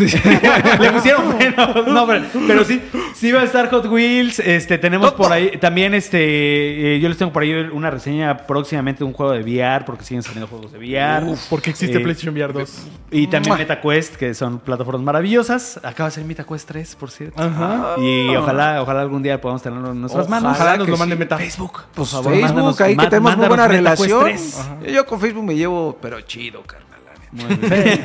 Pregunta aquí afuera. Pregúntales. Y creo que nada más. Bueno, ahí está la de FIFA, Cyberpunk, Eh, eh, Forza, eh, eh, Ma- mañana, Assassin's Creed, Mirage. Assassin's Creed, Mirage. de Dieguito. Ajá. Saludos al ¿Qué más Dieguito. reseñaste tú? Payday, Payday 3. 3, día de Está pago. todo, cabrón. Ajá. Día de quincena. Le- Ya Estamos rata. logrando salir vamos, vivos de la, vamos, de la ahí Y temporada. más mañana, mañana, queridos amigos, vamos a tener un stream de, de Call of Duty, de Modern Warfare 2, porque ya está la temporada de Halloween, de Hunting, eh, o la maldición. mero mole, cabrón. Mi mero mole, para que ustedes vengan con nosotros a cotorrear. Con vamos a tener de genere, muchos Está ahí el asilo, ¿no? Está, es- justo, vamos a estar jugando todo lo de Halloween para que ustedes lo vean y digan, voy a ir a Modern Warfare El Día de 3. Muertos. Ya de los muertos, que justo hay un, el mapa del asilo, El justo, mapa, con el. Día de los Muertos. Sí, toda la razón, qué padre. Y está Peso Muy Pluma. ¿Ya, ¿Ya dijeron qué va a ser o Nel? Todavía no sale, todavía no sale, pero va a venir Peso Pluma con Modern Se Warfare viene 3. algo chingón. Se vienen cosas, sí, no, sí, eso va a ser una canción sota, vas a ver. La va a romper otra vez ahí. Eh, Rory es muy fan.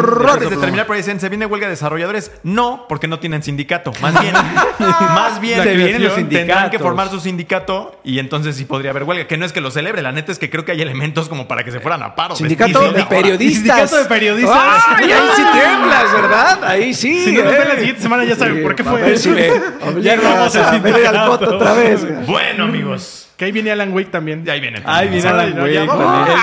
Viene David the Diver en Switch también. El Viene cuervo dice que esto se nos acaba, mis niños, pero ha sido un placer, mi buen mico. Bueno, viene Modern Warfare. Ah, Ahí viene Modern Warfare también. ¿Cómo se llama el cuervo? ¿Cómo tiene ¿Cómo su se nombre? Chiaki. Ay, cabrón. Chilaquil. Tenía que tener un Chilaquil, nombre especial. chilaquil, chilaquil, chilaquil. que se llamara Francisco. Tenía que tener un nombre místico. Chilaquil. Chiaki, güey. Chilaquil. El chilaquil de cariño, nuestro Chiaki querido dice, chilaquil. Nos reparte a todos de vuelta a nuestros lugares de origen A seguir trabajando. y a seguir trabajando porque esto ha terminado. Gracias, amigos. Gracias, Juanemcito. Gracias, Rodri. Gracias, Rodri. Cesarito. Y a los muchachos ahí en producción, al Culichi de Oro y a mi buena Dianita. Nos vemos la próxima semana. Yo soy. Rodogonio. Sigan en 3dejuegos.lat en todas nuestras redes, en YouTube y en todas partes. Y nos vemos después. Playground se despide. Bye, bye.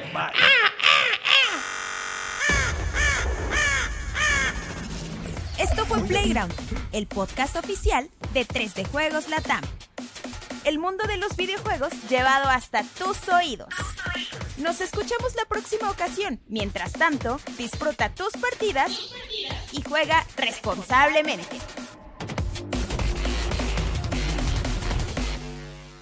Playground es una producción original de Webedia Podcast.